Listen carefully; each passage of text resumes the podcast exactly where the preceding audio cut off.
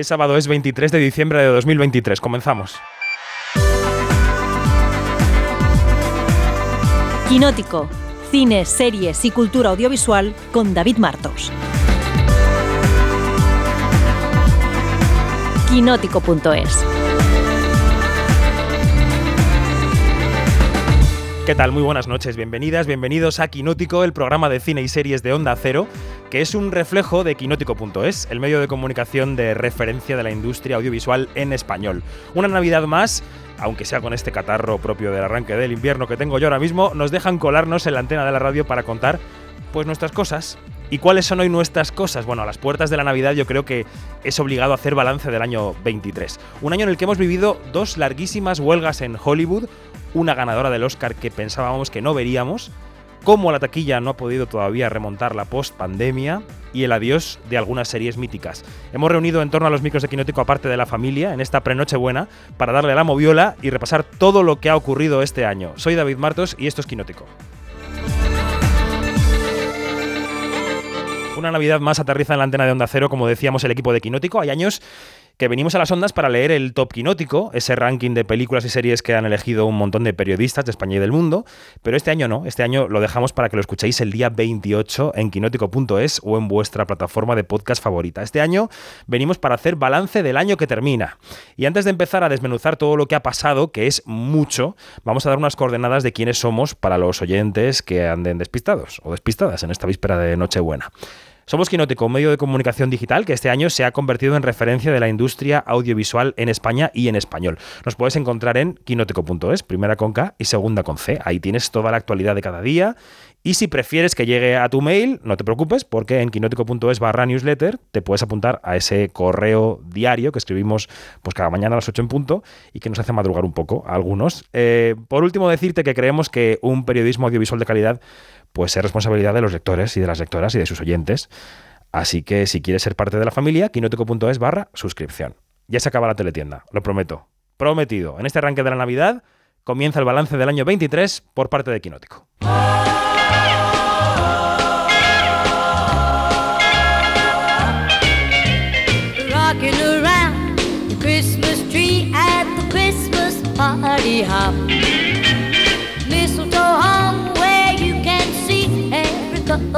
Tries to stop. Rocking around the Christmas tree, let the Christmas spirit ring. Later we'll have some pumpkin pie and we'll do some caroling. You will get a sentimental feeling when you hear voices singing, Let's be jolly, let the halls with boughs of holly. Hasta los estudios de Onda Cero en Madrid, eh, haciendo un esfuerzo porque mañana es Nochebuena y tienen que volar con la familia. eh, han venido algunos de los miembros de la redacción de Quinótico. María José Arias, buenas noches. ¿cómo Hola, estás? buenas noches. Pues bien, dejar los langostinos ahí cociendo, espero que no se me pasen. ¿Cueces tú los langostinos para Nochebuena? Yo es que soy hija de familia pescadera. Ajá. Los mares de Toledo es lo que tienen. Muy buena pesca. Dani Mantilla, buenas noches. Buenas noches. ¿Cómo Yo, estás? Pues aquí sufriendo porque todavía no sé cómo me voy a ir a Cantabria porque este año no he cogido ni trenes ni autobuses y no quedan ni trenes ni autobuses, así que Ah, pues. va a ser emocionante. Eh, Es una fecha buenísima. puede ser un escenario casi de película, de hecho. Yo te adopto, Dani. Intentando Mantilla. llegar eh, por Navidades a casa, Mientras no nieve por la carretera, igual tienes solución. A ver. Lacar, por ejemplo. ¿no? Podría ser Pues no hagas publicidad, David. Y, ah, es una empresa, claro, sí, perdón. Y Janina Pérez Arias en Bremen, ¿qué tal? Buenas noches. La tradición de los cascabeles. Ay, ¿qué tal? Muy bien, ¿y tú? ya, ¿Cómo yo estás? es- Yo estoy súper navideña ya con mis cascabeles, sin langostinos, pero bueno. ¿Hay turrón y mazapanes en Bremen también o no? Hay turrones y mazapán a duras penas, pero sí los hay. Pero lo que más hay es Lebkuchen. ¿Y esto qué es? Eso es una, son unas, unas galletas tradicionales de, de Alemania que están Ah, ya sé cuáles son. Pues no nos has traído nunca cuando hemos ido de festivales, Janina. Bueno, pero cuando vaya, cuando vaya a los feroz, pues sí les llevaré. Sobre todo porque David habrá cumplido mm, unos añitos ya Por favor, eso no se cuenta en la radio. eh, y habrá que celebrarlo o eh, pasar las penas. o morir. Además, el aniversario de Quinótico, por favor. También. Bueno, a eso iba yo, porque esta Navidad marca un poco el final del primer ciclo anual de Quinótico. De quinótico.es, digamos, del medio de comunicación digital, porque los oyentes veteranos de Onda Cero dirán, pero si este podcast lleva aquí cuatro años, este programa. Pues sí, y antes en otros medios. O sea, que el, el programa nació en el 16, pero como medio de comunicación desde el 10 de enero. Eh, yo no sé si os ha despeinado un poco la velocidad. ¿Qué balance hacéis, Dani? Pues emocionalmente ha sido un año bisiesto. La verdad, han sido como cuatro años en uno, donde hemos hecho muchísimas cosas y hemos llegado allá donde no pensábamos que íbamos a llegar. Así que ese es el titular, creo yo. Mariajo. Yo he aprendido a hacer unas portadas de rechupete. y he visto muy buenas series y mucho más cine del que veía antes, así que muy, muy contenta. Bueno, como decíamos antes, el 28 de diciembre, Día de los Inocentes, eh, publicaremos nuestro tradicional top quinótico con el podcast de todas las películas y todas las series que han votado un porrón de periodistas de España y del mundo. Janina, ¿tú cómo has vivido este año 2023? Wow, mira, ha sido una recontra mega aventura.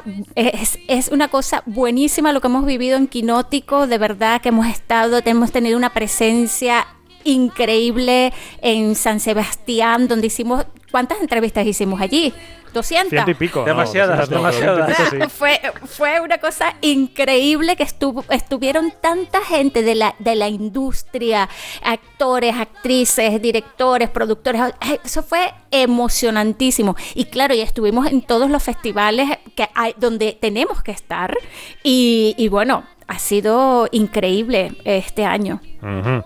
Ahora que mencionabas a los productores, el pasado sábado, o sea, hace justo una semana, estábamos María y yo en la alfombra roja de los Forqué, asaltando actores y productores. ¿Con un yo palo selfie? con un palo selfie, efectivamente, lo podéis ver en nuestro Instagram o en nuestro TikTok.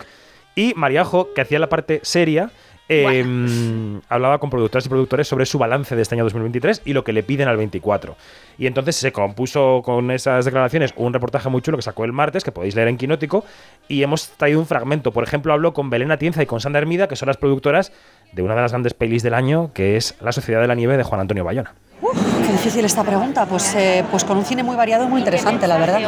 En una situación que no es fácil, porque realmente producir en España de la forma tradicional cada vez es más complicado para los productores. Hay unos límites de presupuesto, por un lado, porque las fuentes de financiación son las que son, y por otro lado, cada vez los, eh, los precios están más altos. Hay una inflación de precios también por, porque hay Sí, mucha el producción coste- de el coste parte de las- producción ha subido mucho. entonces, eh, veníamos justo hablando de esto ahora, que dentro de que, de que está muy difícil, bueno, el 23 ha sido, está siendo un año muy interesante, con películas muy diferentes y, y potentes.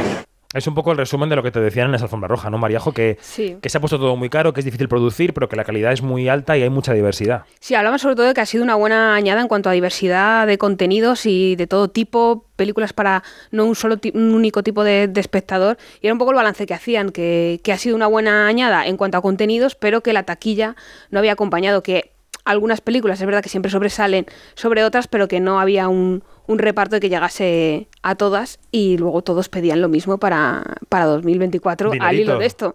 Bueno, más que dinerito, sí, menos problemas con la financiación y políticas que apoyen en la producción independiente, pero sobre todo pedían más espectadores, que al final es más dinero también, claro. Claro. ¿Tú seguiste las aventuras y aventuras del palo selfie, Janina? Ay, sí, de verdad que lo disfruté tanto. Bueno, más que yo seguramente. Lo disfruté tanto. Eh, sí, es que de, de este lado se disfruta más, porque además todos tuvieron que ver con ese palo selfie. ¿Y dónde se apaga la cosa? Es demasiado bueno. Por favor, recuperen esos videos que están increíbles. Se van a reír mucho. Bueno, si no lo recuperan tampoco pasa nada, pero... Yo el domingo estaba un poco de, de resaca emocional y no emocional porque eh, había celebrado mi cumpleaños la noche de antes y no sabía que lo- te habías llevado un palo selfie. Lo descubrí desayunando roscón de Reyes eh, mientras te veía con toda esa gente. Que, que reaccionaba muy bien, la verdad. Sí, la verdad es que podía haber reaccionado fatal, pero reaccionaron muy bien, efectivamente. Bueno, vamos a poner unos sonidos del año que comentaremos después, porque tenemos a unas invitadas que ya están casi casi esperando al teléfono, pero luego comentaremos después estos sonidos. Pero sí quiero que vayamos ambientándonos en este año, ¿no? Que, que termina. Por ejemplo, es un año en el que entre Alcarrás y Asbestas, la película que ganó el Goya, la mejor película, fue esta. Y el Goya a la mejor película es para Asbestas. Asbestas, que hizo 3 millones y pico de taquilla este año y 3 millones y pico el anterior, o sea que tuvo muy buena taquilla entre los dos años, cabalgado entre el 22 y el 23. Y en los Oscars, ya decía yo en la portada, que vimos ganar una película que quizá no esperábamos ver ganar, pero ya estamos en una tendencia en la que ganan cosas que nunca esperamos ver. And the Oscar goes to everything, everywhere, all at once. Todo a la vez en todas partes, lo decía así Harrison Ford. Eh, alegría desbordante en el escenario de los Oscars. Luego comentaremos, luego comentaremos todo lo que ocurrió en la temporada de premios americana, lo que pasó también en los Globos de Oro, en los Feroces, en la pasada temporada, porque ya estamos metidos en una nueva temporada. Pero quiero hablar de la Berlinale, porque en la primera parte de este año 23 el cine español volvió a brillar en Berlín. Eh, y en el escenario del Berlinale Palast, allí Janina eh, sabe perfectamente de dónde estamos hablando, es un auditorio gigantesco, escuchamos una de las voces que se han convertido, sin ninguna duda, en una voz del año 2023. So the Silver Bear for Best Leading Performance goes to Sofía Otero for her role in Ventimiglia Especies de Abejas.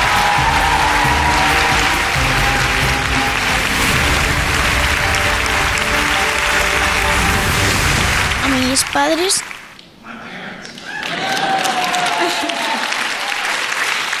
A mi padre, Fernando Otero, el mejor del mundo entero.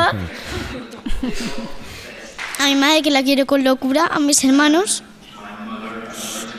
Y gracias a mi tía Elena, que luego, luego me dice. Pues esta era Sofía Otero y su premio en Berlín, un Berlín en el que Carla Simón fue parte del jurado que presidía Kristen Stewart, a la que hemos escuchado decir el nombre de la película, Dani, con más o menos maña. No, pero eso ya es un clásico que cuando tenemos a estrellas diciendo el título de mm, premios españoles como Gwyneth Paltrow con eh, Amenábar Mar Adentro o el año 82 eh, con Luis Rainier eh, anunciando el Oscar de Garci. pues, 83. 83. Siempre es emocionante y siempre merece la pena esos pequeños gazapos. Bueno, luego seguiremos hablando pues de todos esos eventos que ocuparon la primera mitad del año, de los Oscars, de los Goya, de la Berlinale, pero ya que hablamos de 20.000 especies de abejas, queríamos convocar eh, alrededor de estos micrófonos a tres mujeres que han ganado tres de los principales premios de festivales en España este año 2023. Y en esta noche de sábado, 23 de diciembre, eh, vamos a molestar a tres de las cineastas del año. Pero vamos, son 15 minutos. Estíbal Zurresola, ¿qué tal? Buenas noches.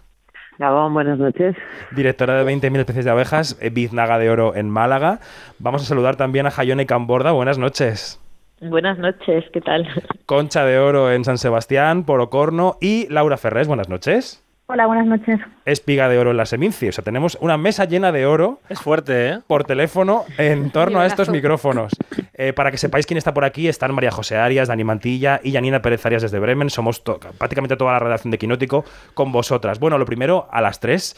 Enhorabuena, enhorabuena por este año tan brillante de cine español. Eh, yo no sé si empezar, por ejemplo, por Laura, que es el último premio de los tres. ¿Cómo has vivido todo este año? Pues ha estado bien porque por fin terminé la peli después de seis años y pues he tenido la suerte de que ha estado en buenos festivales y también se ha estrenado en salas de cine. Ha sido un buen año, la verdad. Mm, Y para Jayone, No ¿cuál sé si sería te el refieres a, a mi caso particular o más en general. Sí, no, bueno, puedes hablar si quieres de tu caso, que ha sido bueno, pero también del panorama general, ¿no? Porque hablábamos el año pasado de un gran año del, del cine español, del 22, decíamos que había sido una gran cosecha, pero es que este 23 también lo ha sido, ¿no? Sí, bueno, ya llevamos una racha de buenos años en los que por fin las películas que hacemos se ven más allá de España. Mm. Jayone, ¿tú qué? ¿Qué balancearías del año 23? Bueno, en, en mi caso personal, pues la verdad que ha sido, bueno, un, bueno, una vorágine, ¿no? Que todavía estoy intentando incluso aterrizar. eh, ha sido como muy intenso, eh, pues el premio detonó así como mucho foco mediático y además, eh, pues justo empezábamos en salas y fue como muy muy intenso, ¿no? Y muy bonito, la verdad, acompañar la película y todo lo que lo- todo el feedback, ¿no? De los espectadores que hemos recibido. Bueno, ha sido como como bueno, algo como muy celebrado, ¿no? Y luego pues muy contenta también de, de ver a tantas eh, cineastas, ¿no? Que, que están triunfando también eh, por todos lados y tenemos un chat, de hecho, de muchas cineastas mujeres. Eh, somos, no sé si 70, 80 en ese chat, para que luego digan que no las hay, ¿no? Y, y la verdad que todas estamos celebrando constantemente cosas bonitas, ¿no? Que nos están sucediendo, o sea que, que muy contenta. Se celebra mucho en ese chat las victorias, los premios. Sí, sí, se celebra mucho, nos alegramos mucho las unas de las otras y lo sentimos un poco como triunfos colectivos, ¿no? Mm. Y Estivali Zurresola, que no solo estuvo en Berlín con ese premio para Sofía Otero, sino que se ganó la Biznaga, como decíamos, y acaba de ser la película vencedora de los Forqué con dos premios. Estivali, ¿tu año eh, qué? Pues yo también me resonaban mucho las palabras de Hayone, para mí ha sido un año, una revolución total y y bueno, mi vida tal y como existía ha desaparecido por completo. Entonces, eh, ha sido precioso, muy bonito, pero agotador también, porque, bueno, eh, lo bueno, fantástico de que, de que la película haya viajado tanto y haya funcionado tanto es que en muchas ocasiones también te requiere al lado, ¿no? Entonces, eh, es sobre todo porque ya llegas a estrenar la película bastante agotada. Yo no sé cómo lo habrán vivido mis compañeras, pero siempre llegamos al límite, ¿no? Y para cuando estrenas la película, tú ya estás como cerrando un ciclo, como decía Laura, de seis, cinco, cuatro años, en el mejor de los casos, eh, y llegas agotada, entonces comenzar ese nuevo ciclo de, de estreno, de presentación, de viajes, pues ya te pilla eh, pues vulnerable mm, y, es, es, muy intenso. Yo creo que es bastante más fuerte de lo que de lo que nadie puede imaginar. Hmm. Enseguida paso a Janina Pérez Arias, que siempre tiene preguntas interesantes, pero os quiero preguntar, Laura y Jayones, si compartís esta visión de si habéis llegado un poco extenuadas al estreno porque las películas hoy hay que acompañarlas. Sí, o sea, después de seis años trabajando en la película, inevitablemente ya llegas cansada al estreno y después como tienes que acompañarla a muchos lugares y hacer equilibrios con las otras cosas de tu vida. Además, la verdad es que al menos en mi caso no no no cobro por las presentaciones, este es otro gran tema. Entonces, claro, tengo las tengo que ingeniar para conseguir dinero por otro lado y eso también agota mucho. Claro. Sí, en mi caso también fui, bueno, han sido como los dos últimos años, yo he sido también coproductora de la película, entonces han sido como muy intensos eh, a, a, todos los niveles y también he sido madre en dos ocasiones en los dos últimos años, entonces todo también ha sido como muy, muy intenso y ahora también me preguntan a veces, ¿pero ya estás escribiendo la siguiente? Y bueno, y, sí, sí, tengo muchas ganas también, ¿no? De comenzar como este nuevo ciclo, eh, pero también me ha gustado mucho acompañar la película, aunque bien dice, eh, como dicen mis compañeras, es muy exhausto, pero, pero bueno, también como entenderla, ¿no? Mejor a través de esos espectadores que te lanzan preguntas, que te interpelan de alguna manera a mí me ayuda mucho como a recoger también, ¿no? Todo lo que lo que está sembrando la película. Uh Yanina, que estás en Bremen, que tienes seguro una pregunta interesante para las cineastas de este año. Dale. Me pones un compromiso de, de pregunta interesante, pero bueno. pero bueno, es que fíjate, teniéndole aquí a las tres, este, eh, yo no sé cómo se es que, que, que, que me, quiero que me den eh, esas impresiones de han derribado primero esto de el cine de eh, que se centra en ciertas historias eh, no importa. El cine que se hace en otras lenguas eh, galego catalán y euskera no importa. Y además que las que las directoras no tienen importancia. Ustedes han derribado de un solo manotazo con las tres películas han derribado todas esas mentiras. ¿Qué se siente derribar mentiras? Mm, preguntones. Hola, sí. Janina. Janina, eh, yo dije que era va fuerte, va fuerte. Efectivamente. ¿Quién quiere empezar? Va. Pues no sé, me da igual, puedo empezar yo si queréis. Venga, vale, eh, no sé, yo siempre siento que, que, que, yo he derribado algo porque otras han derribado antes otras cosas, ¿no? Y siempre me siento como muy dentro de esa cadena y en ese sentido pues eh, pienso que, bueno que, formo parte ¿no? De, de, todo ese flujo de energía que viene dado por muchas mujeres ¿no? Eh, pero sí claro eh, creo que en ese sentido pues venimos también eh, valientes a poner sobre la mesa lo que creemos y que, y que bueno que eso pues por suerte también ha habido la sensibilidad pues en los jurados o lo que sea para, para también valorarlo ¿no?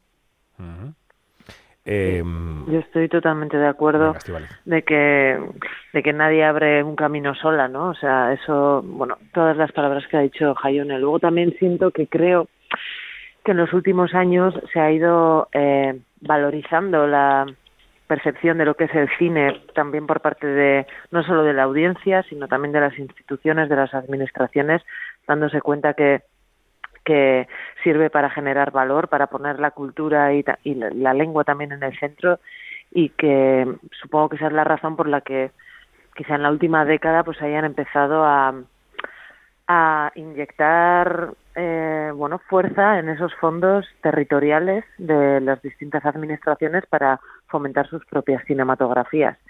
Y entonces eso también ha posibilitado que esas lenguas empiezan empiecen a emerger no y, y bueno y cuanto más aparecen en el escenario también la audiencia puede advertir el valor que, que aportan. Así que es como un círculo que se va retroalimentando y que también que también me siento súper contenta de poder participar de este momento histórico así porque es, es eh, puro valor no Es que es muy interesante que esto haya pasado en un año donde en el Congreso ha habido un debate tan absurdo y tan, tan, sí, absurdo es la palabra, sobre la pluralidad lingüística de este país y de repente tenemos victorias en festivales eh, nacionales, pero que son de vocación internacional, con historias de diferentes idiomas, diferentes culturas y que en el fondo todas están englobadas por la misma, que el cine ha tenido que venir una- a dar una lección a la política desde la naturalidad.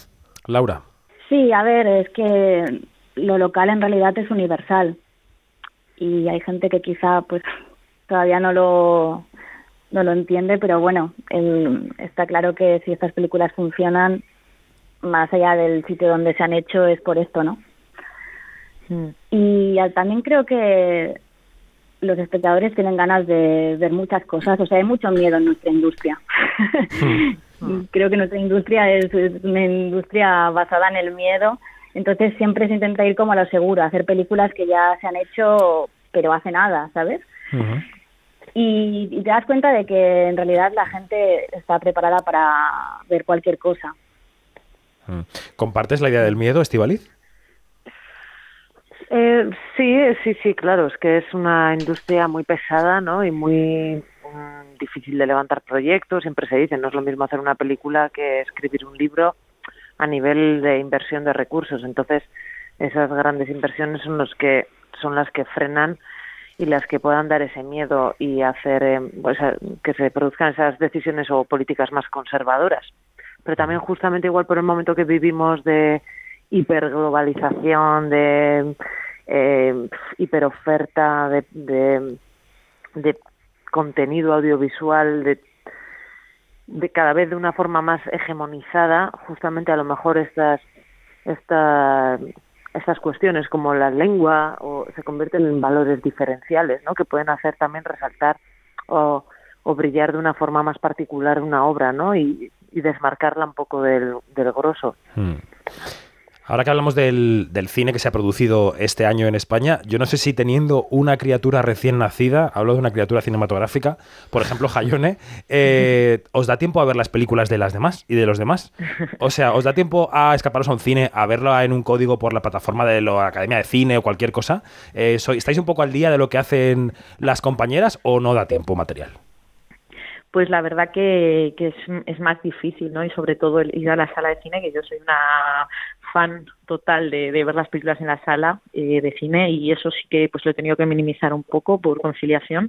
Pero bueno, siempre que igual estoy en un festival o algo, intento ver las películas y sí, a través de las plataformas, eh, pues de votaciones por, por ser de, alguna asociación o de algo, pues voy intentando ver eh, la de mis compañeras y, y bueno, sí, más o menos estoy al día, pero vamos, sí que obviamente no es el, me- el momento de mi vida en donde más cine puedo, puedo ver, ¿no? ¿Y las demás? ¿Qué os, os pasa lo mismo?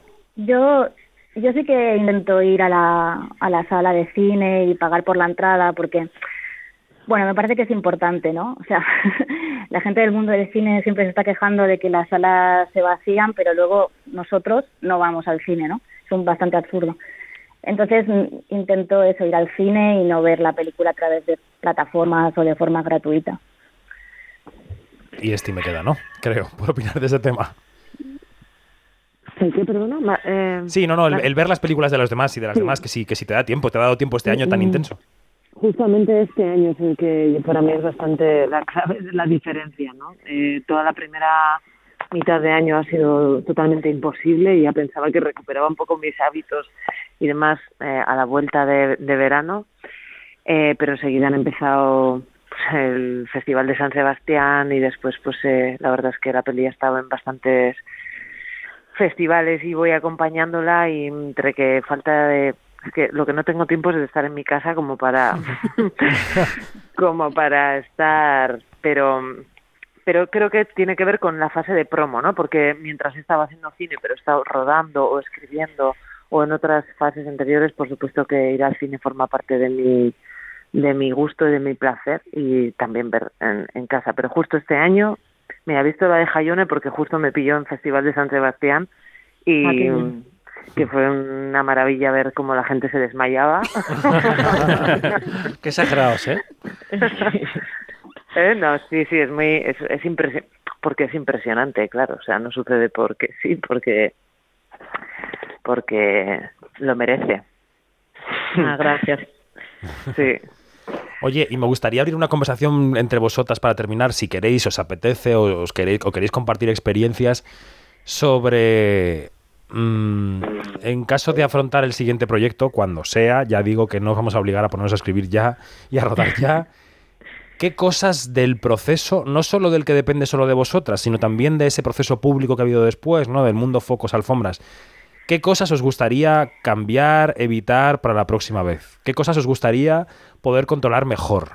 Respecto a, la, a, qué, a las películas o respecto a... Pues a las dos cosas, a, a cómo hacéis, la, habéis hecho la película y a luego, eh, claro, pues hemos hablado de que todo lo que viene después es una apisonadora, ¿no? La parte pública del, del- de la presentación de la película. ¿Qué se puede cambiar en este oficio para hacer mejor las cosas?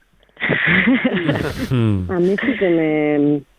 Yo sí que pienso que quizá la segunda, porque en la primera película hay algo de esto de, de que te tienes que dar a conocer, bueno, que no sabes tampoco hasta qué punto es real, pero te dejas un poco como llevar por esto y es verdad que, que a lo mejor pues he hecho más festivales de los que de los que en realidad hacía falta, ¿no? Y seguramente esta lección de este año o del- de la factura que pasa, pues el año que viene seguramente pueda mm, decidir con más, no solo con más criterios, sino también con más autoridad para decir, pues mira, hasta aquí sí y a partir de aquí ya es suficiente y prefiero, pues eso, empezar a pensar en otra película o, o a pasar página. Y luego, bueno, sobre el resto de fases, pues imagino que como todo, cuanto más vas eh, haciendo ¿no? y vas eh, haciendo oficio, también irás eh, cogiendo más seguridad en ti y pudiendo eh, tú en ti y también los que te rodean en ti, ¿no? Y que igual hay ideas que parecen extrañas o que no se entienden, pero que también hay que confiar en que, en que puedes sacarlas adelante. Supongo que eso sucederá. Laura Jayone, ¿qué? ¿Qué aportáis a esto? Em, eso, que estoy bastante de acuerdo. Me imagino que sí, al hacer una primera película, siendo además una chica joven, la verdad es que puedes tragarte bastantes sapos, ¿sabes? Entonces, supongo que es aprender a poner límites y rodearse mejor. Eh, también está claro que esto es más fácil, pues si ya has hecho una película que ha funcionado y bueno, pues es una desgracia, ¿no? Porque, o sea, que tengas que demostrar mm, tanto para, para que te tomen en serio. También está claro que si no has hecho nada, pues tampoco te pueden tener en cuenta, ¿no? Claro. Pero que con esta excusa de que tienes que demostrar no sé cuántas cosas, pues la verdad es que también te ves aceptando cosas que son inaceptables, ¿no? Pero bueno, eh, yo sí que estoy empezando ya a escribir la siguiente. Mm. que me, me seleccionaré en una, en una residencia de escritura. Es verdad que no le puedo dedicar todo el tiempo que me gustaría, porque bueno, sigo con la promoción de la Imacha Permanente, pero bueno, sí que ya estoy intentando centrarme en otra cosa. Mm. Después de tanto tiempo creo que es necesario. Y Jayone, mirada al futuro, ¿qué? Eh, pues nada, por mi parte, eh, la verdad que, pues bueno, con muchas ganas de empezar este nuevo ciclo, quizás eh, con unas, tengo como muchas dudas, ¿no? De, de análisis de lo que ha sucedido para, para ver un poco cómo puedo mejorar también a nivel de, de, cómo situarme, ¿no? Respecto también a la producción en mi próxima película o no, respecto a, a liderar, ¿no? El proyecto en ese sentido o, bueno, seguir, creo que sigo, vamos, sigo creyendo en, en crear una familia eh, alrededor de la película y entonces ahora pensando cuál va a ser la, fam la familia, ¿no? Para esa próxima película y en el caso un poco de la promoción que también eh, sí es muy exhausto, ¿no? Y eh, pero bueno, quizás eh, con una reflexión un poco de que pienso que, que, que debemos, bueno, que, que, el cine que yo, yo siento que represento, creo que quiero que esté más representado, por ejemplo, en la academia. Me gustaría que haya más mujeres eh, académicas, más gallegos académicos mm. o más, más eh, bueno, creo que, que, que también está bien como que haya más representación de igual del cine que, que, que, que más me gusta, ¿no? Y pese a que yo creo que en ese sentido vamos ganando ganando cada vez más más lugar y cada vez hay más mujeres y cada vez hay más no pero sí que creo que en ese sentido hay que todavía crecer más y estar mejor representados no en ese sentido sí pues queríamos charlar unos minutos con Estíbal Izurresola, con Laura Farrés y con Jayone Camborda, las tres grandes ganadoras de premio en festivales españoles este 2023. Gracias por hacernos un huequito esta noche de sábado. Un beso enorme y a por lo que queda de la temporada de premios, que también es duro. Y la noche buena. Y, la, y los turrones, efectivamente. gracias a las tres. Muchas un beso gracias. enorme. Muchas gracias. Muchas gracias, Muchas gracias. y felices fiestas. Igualmente. Adiós, adiós. Un besazo. Bueno, eh, lo mejor. En Quinótico tenemos siempre lo mejor. Janina, o sea, la- las ganadoras del oro aquí están. Momentazo. Momentazo. Increíble. Efectivamente. Bueno, eh, nos hemos dejado antes algunos flecos, ¿no? Estamos metidos en la temporada de premios eh, del año 2024. Pero, eh, ¿a, a qué os suena el año pasado cuando escuchamos que el Goya lo ganó Asbestas, que el Oscar lo ganó toda la vez en todas partes, que... A otra vida. Me que, suena que la a- Berlinale a otra vida Sofía Otero. A, a cine del que me gusta a mí. Suena. Janina, ¿tú qué?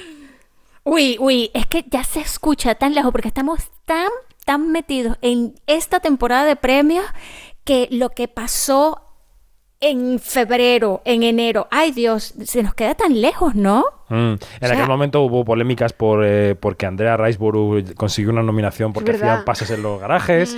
Eh, un post de Michelle Yeoh que se metía con Kate Blanchett porque tenía muchos premios. Fue una, carre- una carrera de mejor actriz apasionante, la verdad, porque lo que pasó con Andrea Riseborough es el...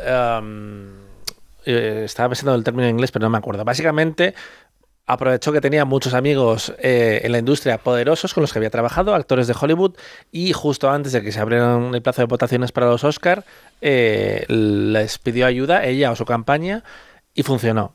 Funcionó porque se hicieron muchas publicaciones en Instagram, en redes sociales, y al final una película minúscula que ganó, por, por cierto, el premio a Mejor Actriz en Gijón, Meses antes, la verdadera antesala de los Oscar, se llevó finalmente la nominación y luego Michelle Yeoh nos dio el puntito final cuando eh, a horas de que se cerraran las votaciones compartió un artículo de Vogue donde se decía básicamente que para qué iban a votar a Kate Blanchett que ya tenía dos Oscars y que es una superestrella de Hollywood que va a tener un montón de oportunidades, cuando se lo puedes dar a alguien como Michelle Yeoh, que lleva toda la vida esperando esa oportunidad. Que por otra parte, estuvo. recordemos que tiene una carrera fantástica en, en Asia, que era millonaria de antes, que, que no es tampoco la cerillera.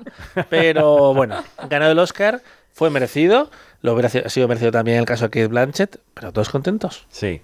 Y en los Goya, Mariajo, porque el año pasado se estableció en la batalla Asbestas Alcarrás, en los Feroz sí que hubo reparto, mejor directora y mejor película, y, pero no, al final acabó ganando todas Asbestas, ¿no? Las mejores películas de todas las ceremonias. Este año, ¿tú crees que, por ejemplo, la, la victoria de 20.000 especies de abejas en los Forqué empieza a apuntar a una corrección en este sistema? Porque justo la película más producción de este año, más sólida, que es la de Bayona, es de Netflix. Yo tengo mis dudas. Creo que la victoria del- de los 4K, y lo hablábamos en aquel quinótico gala que, que grabamos después ana- analizándolo, eh, deja la carrera como más abierta, pero no sé si la academia, que es la que ha decidido enviar a, a la Sociedad de la Nieve de Bayona a los Oscar, no le va a dar el Goya. No mm, ahí tengo mi duda de si se dejarán llevar por eso o cambiarán de criterio a la hora de votar esto, porque los que votan son los mismos. Hay precedentes a favor y en contra. Y hay, hay Mm. películas que han sido enviadas a, a los Oscar que después en los Goya se han estrellado absolutamente. No va a ser el caso de La Sociedad de la Nieve, incluso se pierde mejor película. Y en los Forqué, a veces sorprenden, porque por ejemplo no le dieron el, premio a Dolor y Gloria, se lo dieron a La Trinchera Infinita hace unos años, y también fueron los primeros, sin embargo, que avanzaron que la librería iba a ganar el Goya Mejor Película y que no lo iba a ganar Steve, porque recordemos que ese año en los 4K los productores dijeron que el premio principal era para dos películas, el autor y la librería. Quiero decir, tenían cuatro papeletas, Hmm. una de ellas era Steve y decidieron prenderle fuego antes que echarla virtualmente. Bueno, es que los Forqué este año, perdón, han sorprendido hasta con el corto, que todos dábamos por ganador a Sí. París 70 y ganó, aunque es de noche. Entonces, Sí, sí, no, no, totalmente. y eso que. París 70 ha ganado muchísimos premios. ¿eh? pero no los Forqué. No. Es Los la- Forqué esa ha sido la sorpresa. Que por cierto van a hacer un largo del cortometraje. Sí, sí. Sí, cortometraje de Dani Feisas. ¿Tú cómo ves la temporada de premios, Janina? Estamos un poco de resumen del 23, pero hacemos un poquito de oráculo. Mm, Sí, eh, bueno, es que lo de los forqué nos dejó a todos como que, eh, ¿what?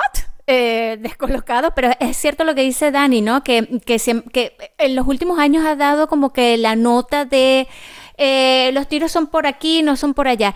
Em, yo sí creo que, que en los Goya, después cuando pase otra cosa, van a escuchar esto y se van a reír mucho de mí, pero bueno, no pasa nada. Yo sí creo que en los Goyas la Sociedad de la Nieve va a tener como que más lucidez, eh, se va a lucir más, este, y además que estamos viendo que cada vez más a nivel internacional la Sociedad de la Nieve suena más y más y más y también Robot Dreams.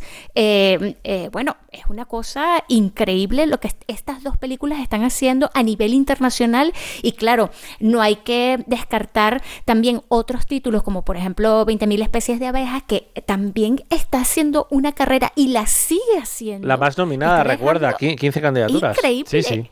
Es increíble. Entonces, esto es histórico lo que, lo que está haciendo esta película. Y bueno, yo creo que todo está como que so- puesto sobre la mesa. Y, y ya estoy súper emocionada por todas las, sorpresitas que nos va a dar la temporada de- de premios. Claro que sí. Bueno, pues hemos hablado de qué pasó en los Oscar, qué pasó en los Goya, qué pasó en Berlín, qué pasó en Málaga, que ganó Estivaliz Urresola con la Biznaga de Oro. Vamos con Cannes, vamos con el Festival de Cannes, en el que la Palma de Oro fue para Anatomía de una caída de Justin Triet, que se marcó un discurso político en contra del gobierno de Macron. La marchandisation de la culture que le gouvernement néolibéral défend est en train de casser l'exception culturelle française. Vino a decir que el neoliberalismo del gobierno se podía cargar la excepción cultural francesa y se le echaba encima toda la derecha, el centro, eh, cultura del gobierno, en fin. Aquel jurado lo presidió Ruben Oslund, si recordáis, inauguró Johnny Depp, eh, se proyectó la última de Indiana Jones, la película de Martin Scorsese, la zona de interés, el corto de Almodóvar, estuvo Erice, Criatura venció en la quincena, Robot Dreams, es apabullante leer un resumen de cómo fue Cannes, Dani. Siempre lo es. es. algo que es muy, muy de Cannes, incluso los años que son un pelín más flojos, como quizás fue 2022. Al final te deja una cosecha importante, pero es que ahora tú ves eh, los ganadores del festival, que fue Anatomía de una Caída, la, la Palma de Oro, pero también estaba por ahí la zona de interés, Gran Premio del Jurado, Fallen Leaves, Premio del Jurado, eh, um, Trang An Hun por eh, Putefu, eh, A Fuego Lento. A fuego lento, a fuego lento. Eh, la película eh, turca About Dry Grasses, que todavía no se ha estrenado en España. Que decir, son todo peliculones. Son Monster, todas maestras. Perfect espera, espera un momento que tenemos ya. Se ha conectado esta noche de sábado, que es que estaba llegando a casa a ponerse al micro. Iñaki Mayora, buenas noches. Buenas noches, casi puedo decir feliz Navidad, ¿no? Casi, casi, nos quedan puntito, 24 a horas. Estábamos aquí hablando de Can. He interrumpido a Dani Mantilla, que solamente habla para darte paso, pero le dejo que siga. Sigue, Dani. No, que, pero que fue un an, un can, eh, un an, un can eh, muy mediático y muy potente. Rubén Oslund no decepcionó porque te- temíamos que ya fuera a dar el cante, como solo él podría hacer, pero al final quedó un palmarés ejemplar que podría haberse intercambiado los premios y nos hubiera parecido bien mayormente, también, pero es que eso habla de lo buenas películas que eran los nuevos trabajos de Triet y de Glazer, que además estaban destinados a competir en la temporada de premios por el Oscar Internacional hasta que Francia decidió dispararse en el pie y apostar por otra película.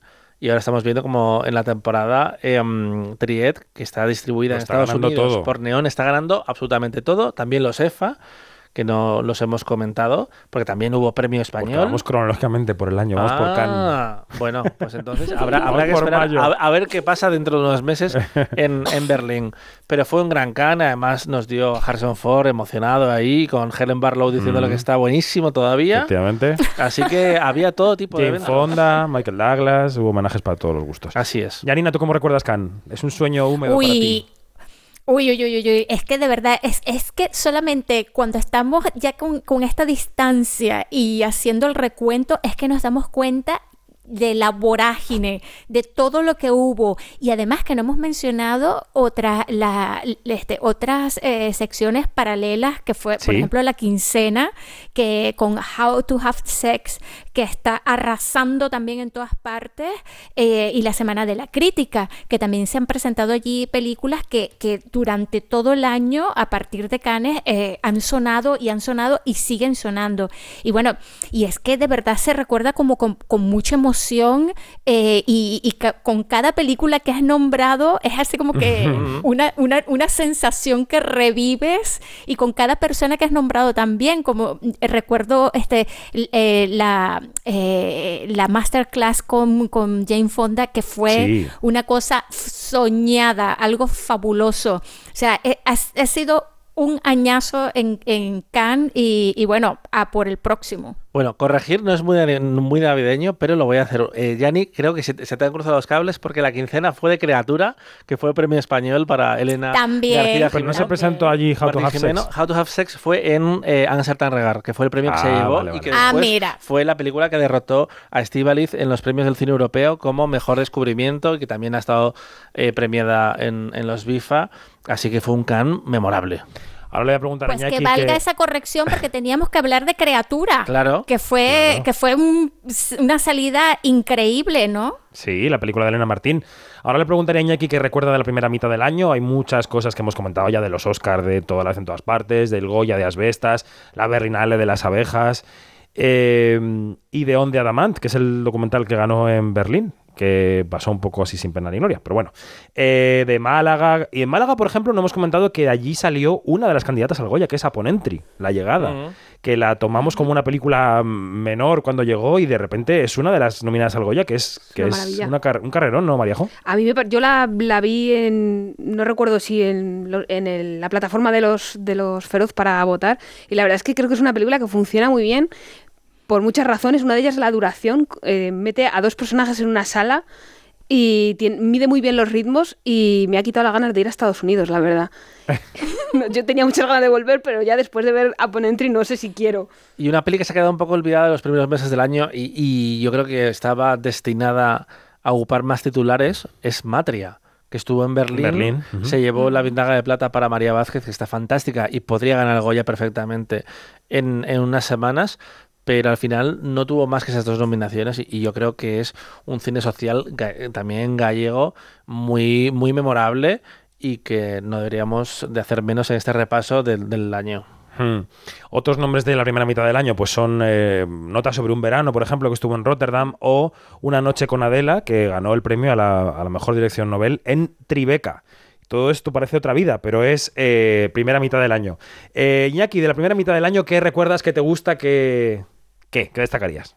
Bueno, pues yo recuerdo, eh, entre otras cosas, una película que puede ser que se retome en las quinielas mm, para los Oscar, que es Air, que es una película que se ha quedado un poco también eh, olvidada y que, bueno, que a mí, la verdad... Al micro, gustó- Arias. Maravilla. Me Eh, gustó. eh, y Tetris, peliculones.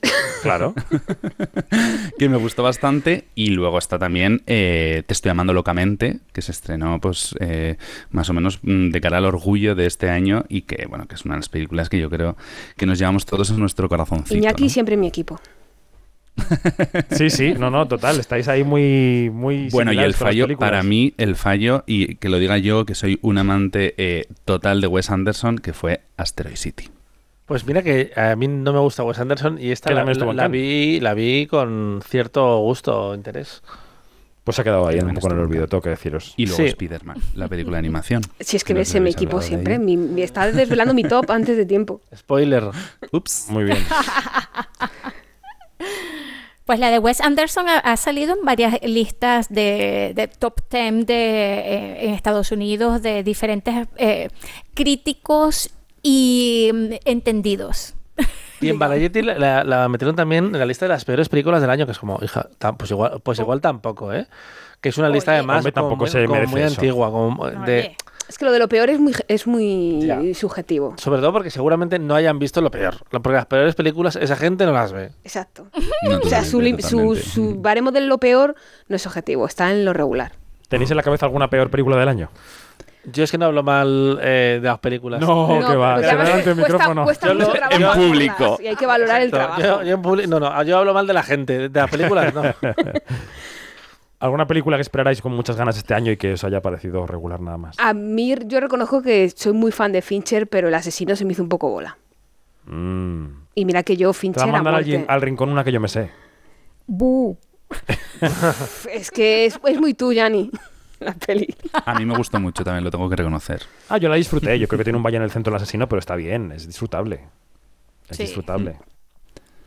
Bueno, em, Yo tengo que decir que me hace mucha gracia vuestro, mm, vuestra primera mitad del año, que es prácticamente mi segunda mitad del año. Claro. En cuanto a Sí, sí, sí. estrenos Porque de tú lo has visto películas, todo veo después, como ¿no? Un buen mortal de a pie. Claro. Bueno, hablemos de la huelga, de la huelga en Estados Unidos. Porque, mm, claro, es el año mm, termina en diciembre, como decimos, hemos repasado un poquito, más o menos hasta junio, pero es que a partir de mayo, entre mayo y julio, se convocaron dos de las huelgas más importantes que se han convocado en Hollywood en los últimos años. No, no, de, de la historia de Hollywood, realmente. No, Bien. no, que es Bueno, que... Estaba siendo modesto, pero no. Son no. dos huelgones como dos exagerado, castillos. exagerado. Huelga de guionistas primero y huelga de actores después. Este año va a estar evidentemente marcado por dos voces. La primera, la de Fran Drescher. How they plead poverty, that they're losing money left and right when giving hundreds of millions of dollars to their CEOs. It is disgusting. Bueno, ella se, Shame on you, le decía a los ejecutivos de Hollywood que decían que no tenían dinero para subir el sueldo a los actores mientras se repartían bonuses. De cientos de ellos. millones. Cuánta razón. Fran Drescher, la niñera que de repente ha vuelto a nuestras vidas como lideresa del SAC, del sindicato de actores. Eh, y luego, en, el otro lado, en el otro bando, fue muy paradigmático el, digamos, paradigmática la intervención que hizo Bob Iger en una entrevista en los días de arranque de la huelga de actores. Es el mandamás de Disney, que se fue de Disney y ha vuelto, que decía esto de los actores. There's a level of expectation that they have that is just not realistic. And they are adding to a set of challenges that this business is already facing. Él decía, esta industria tiene ya muchos retos, no, hemos- no nos hemos recuperado de la pandemia y lo que piden no es realista. Pues al final han sacado un buen pico. Totalmente. Los actores y los guionistas, eh, sobre todo los actores, les ha salido muy bien resistir y luchar en este año. Mucho mejor que los directores que firmaron muy rápido un acuerdo para renovar el acuerdo, el, el- el convenio con la patronal que representa a todos los estudios. Y es que era una oportunidad única de unir fuerzas por parte de directores, guionistas y actores para intentar frenar ciertos avances que son imparables, como son el tema de los derechos de autor con las plataformas de, streaming, que muchas no los han estado pagando, o sobre todo que hemos vivido un año donde la, la IA eh, ha avanzado radicalmente y donde no sabemos cuál es el futuro. Y, y mira que en el cine precisamente se contó esto ya hace 30 años con Skynet, con Terminator 2. Nos quedó muy claro que la, que la inteligencia artificial era mala, pero aquí estamos. ¿Tú cómo has vivido la huelga? ¿Qué te ha llamado la atención de Pues ese yo la huelga la he vivido todas las mañanas, como bien sabes, bebiéndome el café. o sea, mi rutina durante meses era poner la cafetera y empezar a mirar Variety de Hollywood, de Hollywood Reporter a ver cuál era la última hora de la, de la, de la huelga. Yo la he vivido de una manera muy intensa, por eso, porque tenía que escribir a primera hora, que es una hora muy, muy intensa, y con, con mucho interés, porque efectivamente sobre la mesa habían, había cosas muy serias. O sea, estábamos hablando del sueldo eh, de guionistas. O sea, sin guion no hay película, no hay serie, pero tampoco sin actores. Y creo que era una lucha más que justa y justificada en la que pedían cosas muy razonables en realidad. Y nos- yo creo que ha descubierto también, a- aparte del gran público que se ha interesado un poco por qué estaba pasando, por qué no llegaban películas, por qué se retrasaban series, la situación en la que están eh, un ochenta y pico por ciento de, de los, de los actores que, que ni siquiera tienen derecho a seguro médico, o sea, tienen que llegar a un mínimo de, de salario al año y no podían acceder a eso porque era un salario creo que era 26 mil dólares, una cosa así. Eh, o sea, quiero decir, nos ha descubierto un poco las tripas de la industria y toda esa basurilla que había debajo y esas condiciones en las que estaban trabajando la mayoría de, de la industria, porque una cosa son los actores de la lista A que todos conocemos, que viven en mansiones y tal, y luego están el resto de actores, sí, los que se pueden hacer en las películas y las series y, las, y los guiones. Y luego el, el melón de la IA que decía Dani es que va más rápido el avance tecnológico de lo que va la legislación. Entonces, claro, de repente eh, actores pues secundarios o, o de los que están de fondo, digamos, que podían verse replicados sin cobrar nada y, y ya no poder trabajar. No, no, es que les estaban pidiendo ceder sus ima- su imagen, que es lo más que, eh, que tiene un, un actor y su voz, a perpetuidad en cualquier lugar de la galaxia. Que eso suena a chiste, pero se ha firmado en contratos, también en España. Hmm. Nos quedan tres minutos para ir al boletín de noticias de las 10, las 9 en Canarias. Janina, ¿tú cómo has vivido la, la huelga? Wow, eh, de verdad que ha sido súper intenso y, y- y también de eh, lo que ha revelado eh, Fran Drescher, también de, de todas estas negociaciones. Hay una, por allí una entrevista que le hicieron en Vanity Fair Estados Unidos que es una cosa demoledora de cómo, de, de cómo se subestima a una, a una mujer en un rol eh, de negociación como en el que ella Claro. estuvo y de cómo fue eh, eh, la cosa es tan tan tan impresionante de, de cómo de cómo esos mandamases eh, eh, han, han actuado y ha- eh, que de verdad que la, el resultado Como abusones pues, es les un gran triunfo. Sí, sí es un gran triunfo total. Iñaki, ¿tú cómo has vivido la huelga? Hombre, yo creo que ha sido, eh, han sido unos meses mm, eh, prácticamente demoledores, ¿no? Para todos los que estábamos siguiendo, sobre todo nosotros que lo hacíamos en la distancia, todos estos, estos pasos. Y yo hubo un momento, en la, sobre todo en la huelga de actores, que pensé que no firmaban y que nos íbamos al año que viene con la huelga todavía presente, que fue mm, es- esos ultimátums que hubo al final, que dije, nos vamos al año que viene y todo el retraso que todo esto supone, eh, ya no solo a nivel de salarios, sino a nivel de estrenos y de películas y series que dices, "Mm, no van a salir nunca. ¿No? Eh, pero bueno, por fin consiguieron lo consiguieron firmar todos esos avances yo creo que van que son muy importantes y que hay muchísima gente que todavía se toma se toma en broma esto de la, de la inte- inteligencia artificial, pero los que trabajamos en bueno en temas de comunicación, en temas de mundo audiovisual, sabemos lo que supone y lo que pone en riesgo para a todos los niveles, ¿no? Hmm. Rápidamente, Dani, ¿cómo ha quedado el calendario después de estas huelgas? ¿Ha estado muy tocado o qué? Justo estábamos hablando eh, de esto María, María Jo y yo fuera de micro, porque eh, Marvel no va a estrenar ninguna película en 2024, que es la primera vez que esto pasa desde que Iron Man se estrenó. Eh, cambió para, no para siempre, cambió durante una época el cine que se produce en los estudios, porque todo esto es cíclico y todo es temporal, incluso los superhéroes. Pero básicamente eh, vamos a notar, yo creo, estos meses más escasez de estrenos en plataformas de streaming, que son las que están apretando ahí más el cuello a guionistas y actores, y todavía la huelga ha terminado, pero las, las secuelas las vamos a ver. Los Emmy se trasladaron del final del verano al mes de enero. Eh, vamos a vivir una realidad donde eh, The Bear puede ganar un Emmy eh, por su segunda temporada. No, eh, ¿cómo es? Eh, Un Emmy por la primera y un Globo por no, la no, segunda. un Globo de Oro por la segunda, una semana antes que el Emmy por, la, primera. sí. Bueno, pues después del boletín vamos a hablar de Marvel, ahora que lo mencionabais, con todo el asunto Jonathan Mayors, con el asunto Victoria Alonso y sobre la crisis de Disney que está sobre la mesa. Pero será en la segunda hora de este especial quinótico de pre-Nochebuena. No os vayáis porque seguimos enseguida. Hasta.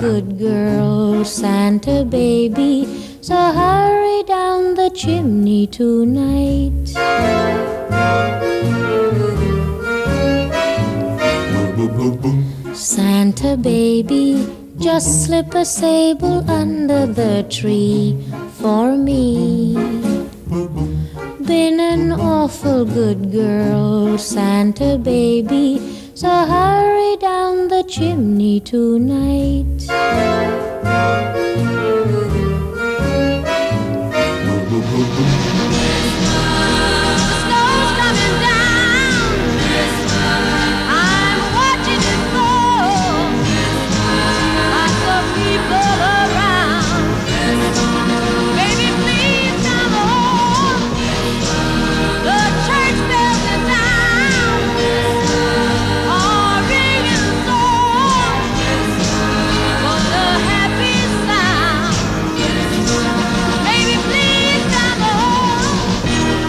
Segunda hora de Quinótico en la antena de Onda Cero este sábado por la noche, previo a Nochebuena, previo a Navidad. Yo me imagino con estos villancicos de fondo la, la chimenea de la gente chisporroteando mientras nos escucha. Tú es que eres una persona de luz. Yo me estaba imaginando a la vida del compositor que ha hecho esta canción y no, y no ha vuelto a tocar eh, un piano en su vida. ¿Por qué? Viviendo de los royalties. Bueno, claro. Cuando se pagaban de verdad antes. O la gente viajando en su coche a su lugar de vacación. A ver a la familia con, con la radio puesta, Mariajo. Eh, yo es que me veo quedado en la imagen de la chimenea. ¿Qué clase de gente conoces tú con chimenea? Ricos de. Bueno, hay, gente que tiene- hay gente que pone la chimenea en la tele, también te digo, ¿eh? Ah, o sea, que ya. no hace falta ser muy Claro, es que estaba ahí con la imagen de la chimenea. Netflix pone chimeneas. Yo Eso tengo chimenea y no soy rica. Por Pero tú vives en Eres Alemania. alemana, eres vives alemana. en Bremen, no, vives en Bueno, Madrid en un piso sin terraza. Quiero decir. ¿Y la, la enciendes, Janina, la, la chimenea? Por supuesto, es lo mejor que, que puede pasar en esta vida es ponerte la chimenea cuando hace tremendo frío afuera porque de verdad que es increíble, increíble. El calor que desprende una chimenea. Acuérdate de apagarla no para que entre Papá. Noel. Y seguro que Iña- Bueno. Iñaki es Navarro, así que él habrá partido troncos. Estoy, vamos, con la cabeza. Por supuesto, o sea, por supuesto. debajo del brazo, o sea, parte de los no te- troncos. que, no te, que no te quepa ninguna duda. Utiliza Eh, pista, troncos como no. panillos, como panillos de los dientes. Bueno, estará la audiencia de Onda Cero pensando que qué clase de personas eh, desequilibradas han tomado la antena. Somos el equipo de Quinótico, el programa de cine y series de Onda Cero, que aunque no lo creáis, llevamos ya una hora repasando qué ha dado de sí este año 2023 en cine y en las series. Hemos hablado de los pasados Goya, de los Oscar, de Berlín, de Málaga, del Festival de Cannes, de las huelgas en Hollywood.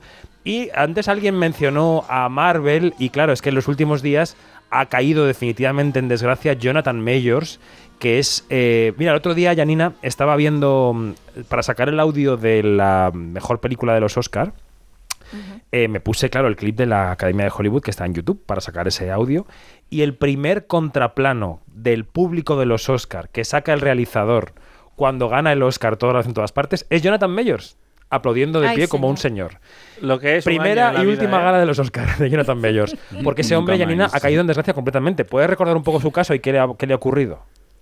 Oye, yo creo que quien, quien tiene más propiedad, propiedad para hablar del caso Jonathan Mayors es Dani Mantilla. ¿Sabes por qué? ¿Por Porque qué? Dani Mantilla vio en Sundance la película Maldita. que maldita, que yo lo siento mucho por el director y, y que se pasó años haciendo esa película eh, y que ha pasado a ser eh, leyenda urbana, porque si no la viste en Sundance no la vas a ver nunca en la vida. Ahora estará pensando, ¿por qué no cogía a Michael B. Jordan? Total. Eh, está hablando Janina de Magazine Dreams, una película que pasó muy bien en Sundance. De hecho, la ha comprado después Searchlight, que es la marca de cine de autor de Disney, y estaba previsto su estreno para diciembre porque Jonathan Mayors estaba espectacular. Eh, y era un papel que seguramente hubiera estado en la conversación para estar nominado al Oscar, porque era un personaje que parecía un poco eh, taxi driver, pero en 2023 y- culturista.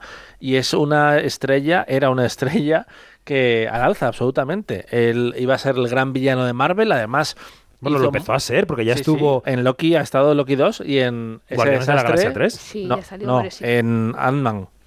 Perdón, sí, en En Ant-Man y Quantumania, efectivamente, que me lío con las películas. Ha estado en la primera temporada de Loki, en la segunda y en Ant-Man Quantumania. Así es, porque él venía de hacer una película independiente de, de el último eh, del ulti- el último hombre negro en San Francisco, que no se estrenó nunca en España, eh, solo en alquiler o en plataformas, y que era una peli de Sundance precisamente, y él poco a poco había ido ascendiendo, y este año era cuando lo petaba.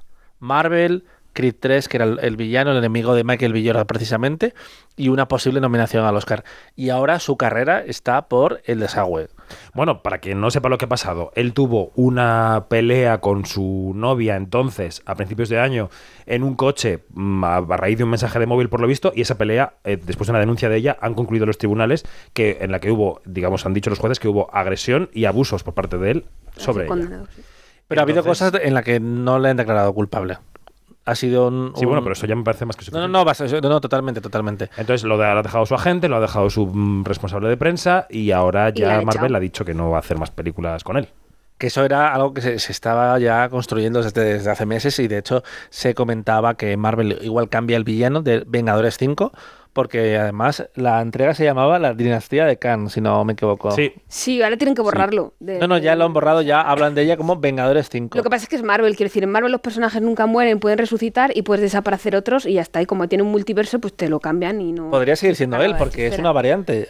Hemos visto muchos Khan. Sí, lo que pasa es que todos los Khan que hemos visto, si no recuerdo mal, no son como los Loki, que había hasta un cocodrilo, Mm. sino que tenían todos la, él, sí. la cara de mello. Pero vamos, que Marvel no tiene ningún problema para resetear y, y cambiarte personajes, rescatártelo de otro multiverso y ya está, no, no pasa Mm. nada. O sea, por, por ahí no hay problema porque materiales para en los cómics para hacerlo eh, tienen y además les vendría bien resetear y empezar a hacer cosas que, que funcionen. Porque eso han que no son tenido, una- han tenido un año. A ver, lo está hablando la persona que lleva la camiseta con el corazón de, de Tony Stark. que de-.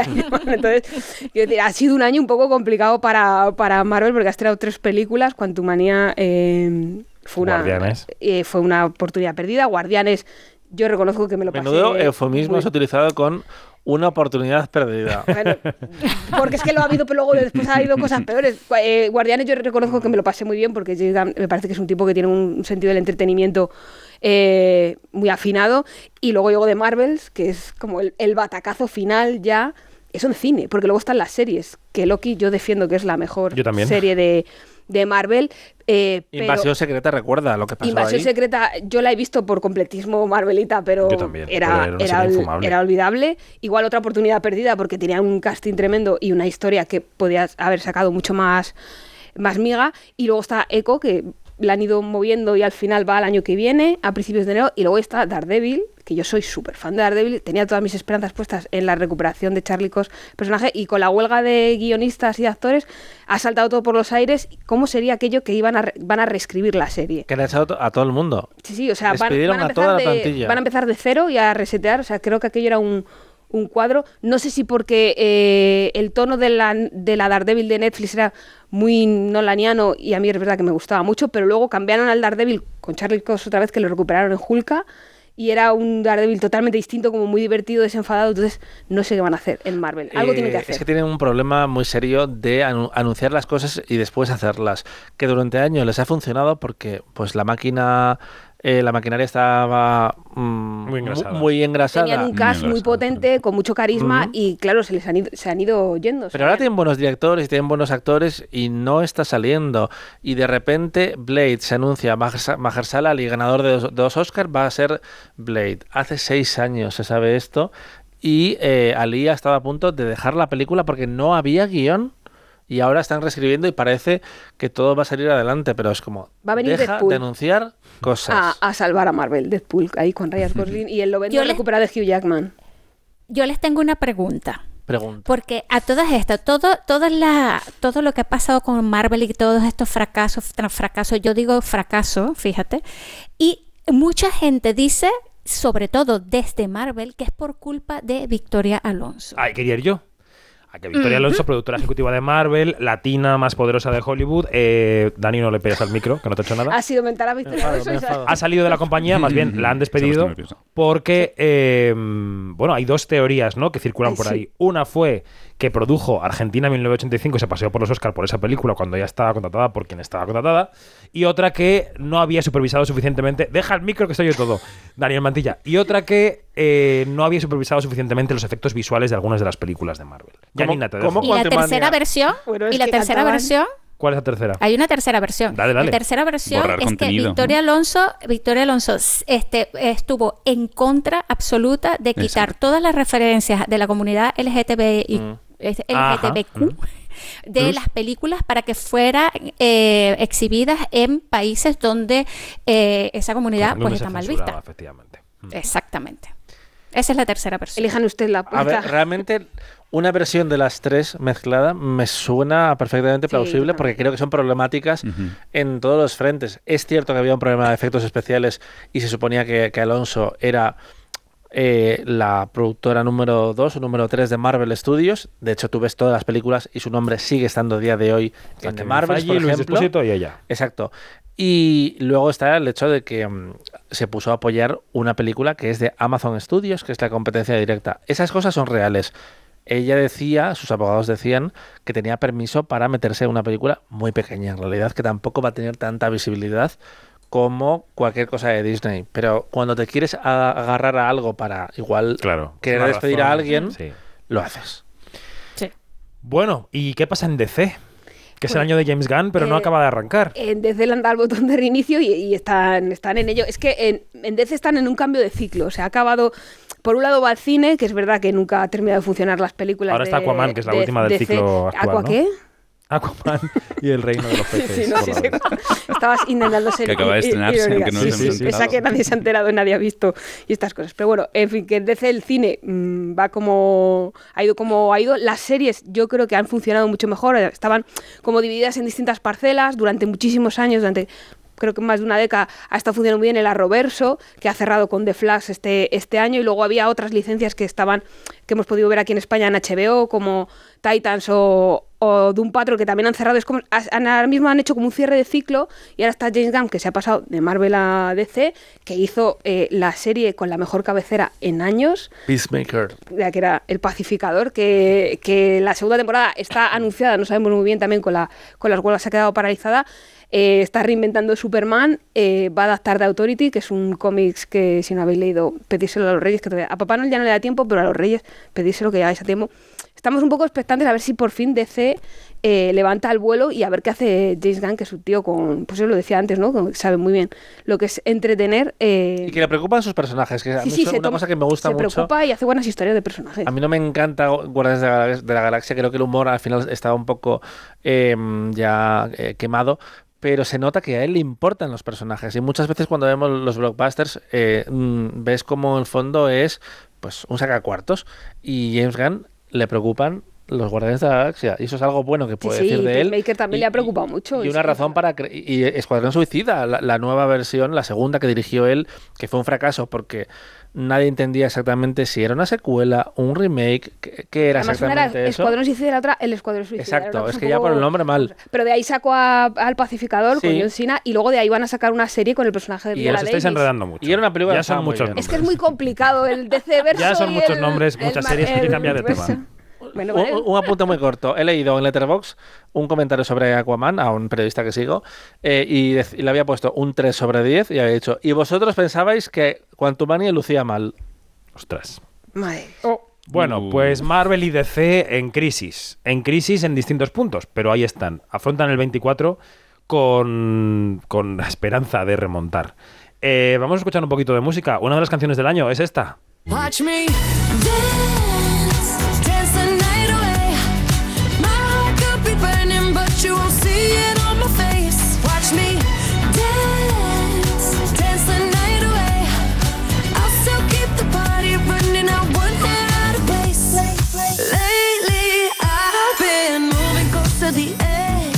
Es que esta película eh, lo ha tenido todo. Ha tenido taquilla, ha tenido hitazos, ha tenido memes. Hemos vivido el año Iñaki del Barbenheimer, ¿no? O sea, es imposible eh, no escuchar esta canción ¿no? y, no, y no bailarla. Eh, pero bueno, hay que decir que acaban de lanzar eh, un nuevo vídeo de una de las canciones de Barbie. Porque Ryan Gosling ha dicho quiero mi Oscar a mejor canción y lo voy a intentar a todo. Y a mejor actor secundario. Y como sea. Y a mejor actor secundario, por supuesto. Bueno, es el año de Barbenheimer, creo que ha sido el duelo del año, algo que a principios de- del año pasado, bueno, a principios de este año, perdón, no nos esperábamos y que llegaron eh, ese 21 de julio y arrasaron desde, bueno, ya desde toda la campaña promocional previa que hubo que, que fue que fue increíble y que además que no se nos olvide les pilló la plena huelga de actores eh, justo en el, en el momento en el que se En iba la alfombra roja. Recordemos, Ah, la alfombra. La- eh, la es, esa alfombra roja en la que los Oppenheimer. actores se, se tuvieron que, No estuvieron en que la ir, ¿no? proyección ya, se tuvieron que ir porque empezó la huelga. Exactamente, eh, después de que Mm. Margot Robbie se pegara esa pedazo promoción increíble que hizo de, de la peli. Y yo creo que se han re- retroalimentado entre las dos, mm, consiguieron toda esa narrativa de mm, cuál va, va a ser la vencedora, mm, masculinidad contra, entre comillas. Bueno, ahí Barbie feminidad, jugaba eh, con ventaja. Por la calificación por edades. ¿Sí tú crees? Sí, hombre, por la calificación por Bueno, bueno, edades. puede ser. puede, ir, podía ir mucha más gente Ah, la calificación por edades, exactamente. Eso juega. Y son películas distintas. Una generó un fenómeno pop eh, a su alrededor que la otra no. Hmm. La otra es una película más entendida como Ya. de culto. Bueno. Pero y aún así ha hecho una millonada. Sí, sí. Eh, Oppenheimer Sí, sí, sí, sí. se ha beneficiado de los memes de Barbie. también. Muchísimo. Totalmente. absolutamente. De hecho, hicieron eh, una reunión muy esperada entre Margot Robbie y Killian Murphy Actors en. Variety, en Actors and Actors, y contaron ahí que un productor Oppenheimer le había dicho a los de Barbie de, oye, cambiad la fecha. Y ellos, ni muertas, ha- ha- hacedlo vosotros. Y al final ganaron los dos porque se creó un evento que realmente fue muy bonito. Sí, sí, sí, sí. Porque parecía que por, por unas semanas el cine volvía a ser muy importante en la cultura pop, pero también en la vida de la gente. La gente la- había niñas, niños vestidos de rosa yendo a ver, eh, eh, por supuesto, yendo a ver Barbie. Eh, mucha emoción viendo un drama también como Oppenheimer, adulto, de tres horas, con una ambición dramática muy concreta y que hacía de repente pues 900 y pico millones de dólares. Que ha sido un año muy interesante porque además está. Super Mario, que también ha sido un fenómeno que también era para todos los públicos. Y luego eh, una película que buena no es, que es Final Fantasy que también ha funcionado muy bien, que yo ahí con lo que me quedo es el, el ver la, la sala llena de chavales y esa cara de entusiasmo por el cine. ¿La película era buena? Mira, no, no lo era, pero esas caras son futuros cinéfilos. No puedes llevar a chavales de 11 años a ver Oppenheimer. La mayoría sí te van a aburrir, pero Eh, o por futuros criminales, uno de dos, no sabemos exactamente. No, pero es verdad que con estas taquillas de las que habláis, que han sido millonarias, aún así seguimos por detrás de la pandemia, ¿no? Sí, claro. Entonces yo creo que ha cambiado un poco el mundo, ¿no? Ha cambiado el mundo. Ya la gente no tiene el hábito de ir regularmente al cine, la gente va a películas que realmente le interesan y que realmente consideran que deben ver en una pantalla grande. Mm. ¿No, Janina? Sí, así es, así es. Este, yo creo que, que también, eh, que lo decían también muchos o, o un par de, de los productores eh, en el reportaje de Mariajo, esto de, de crear un evento. Hay que crear evento, pero ¿de qué modo? No sabemos. Mm. Entonces yo creo que sobre todo en España, eh, pues hay, van a tener que, que buscarle como que esa quinta pata a la mesa. Eh, en Estados Unidos están como que más, mm, están como que probando diferentes vías de qué es un evento eh, y yo creo que, que, eh, en el futuro um, pues vamos a ver muchos intentos de de, de esto de que la gente, de atraer a la gente a, a las salas, ¿no? Yo creo que lo, lo importante de, eh, de- en este momento es no tirar la toalla. Una vez que, tir- que se tire la toalla, pues estamos todos perdidos. Y el valor de la comedia también, ¿no? Mm. En nuestro país, estoy consultando el acumulado del año 23 en el Ministerio de Cultura. Hasta el 10 de diciembre, las 10 películas más vistas en España, españolas, quiero decir, son Campeones, Vacaciones de Verano, Momias, Ocho apellidos marroquíes, Vaya Vacaciones, Maridos, Asbestas como excepción, El Hotel de los Dios, García y García 2, Como Dios manda y La Navidad en sus manos. Nueve Wow. de las 10 son comedias. Y luego ya el 11 es La Niña de la Comunión, que es terror y tal. Eh, es lo que el público Y está después la desprecian, después la desprecian. Bueno, yo no he calificado la calidad de todas estas comedias. Son películas que van para un determinado público y que tienen una determinada calidad. Algunas están muy bien, ¿eh? algunas me gustan mucho, Mira, otras no tanto. Lo voy a hacer yo, ¿vale? Eh, Dani Mantilla ha visto el charco. Bueno, en fin, no, no, no, eh, que es, no, es interesante, es interesante ver que ese público no ha dejado de ir a las salas y lo de los eventos que, que hablaba eh, Janine hace un momento, hemos vivido un fenómeno a pequeña escala que es importante en el cine español, que creo que es un poco una tirita, lo hemos hablado una vez en, en Quinótico, estos pasos con público que de repente eh, te llenan un 100% porque va el director, pero en el pase anterior Te contaban antes Estivaliz y Jayón. Exacto, sí. De hecho, Laura eh, Ferraz decía, yo no cobro por esto y al final estás trabajando unas semanas. Hemos visto cómo eh, Bayona, un director que ha, ha estado un año y medio rodando El Señor de los Anillos en, en Nueva Zelanda y que también ha hecho eh, Jurassic World, pues eh, iba a decir en cine desde Ha los embajadores. embajadores, Ha ido un cine de barrio con, donde caben 25 o 30 personas. No, un, un poco más, pero sí, sí. Y también ha ido a, a, a, a, decir a Quinótico, a, Qui- a A Kinépolis, Al cine a hablar de la película. estuvo con el palo faltaba. Así Estuvo que al final selfie. se está, se está acercando eh, los directores y los actores al público, pero eso, claro, a, a nivel pues de amortizar una película, de realmente marcar la taquilla, es más testimonial. Pero claro, Claro, Aran- Echevarría ha estado tres meses, eh, la mujer, eh, hablando con gente de la película, que es como muy bonito y al mismo tiempo tiene que estar eh, Agotada. agotada. Agotada totalmente. Bueno, la taquilla de este año, que se ha quedado un poco todavía por debajo del quinteto de años previos a la pandemia. Cuando vemos las medias, las curvas, vemos que todavía hay un bache que no hemos superado. Y yo creo que va a llegar un momento, hay que seguir trabajando evidentemente por corregir esa curva, pero llega un momento en el que hay que pensar que estamos en una nueva normalidad, como decíamos en la pandemia, y que hay que distribuir películas de otra manera y en otros sitios, y que quizás no todas las películas tienen que ir a los cines y que se concentren más los esfuerzos y que las cosas tengan más eh, foco mediático en ellas y en fin. Lo que pasa es que ahora mismo con el cine español eso no es posible porque eh, por el sistema de ayudas del ICA y demás te exige un estreno en Y, salas. y que está aumentando además la financiación, con lo cual va a haber más producción. Claro. Seguramente. la cara de Dani Bueno, Mantilla. es que ya, ya se hacen muchas películas. No, no, no. hasta- eh, tenemos una Su industria cara ha sido de no me da la vida para verlo que, todo. que- que tiene desafíos, pero que cada vez yo creo que es más tiene unos pies más sólidos a pesar de, de esas bolas que, que les tiran. Mm. ¿Queréis que volvamos a los festivales?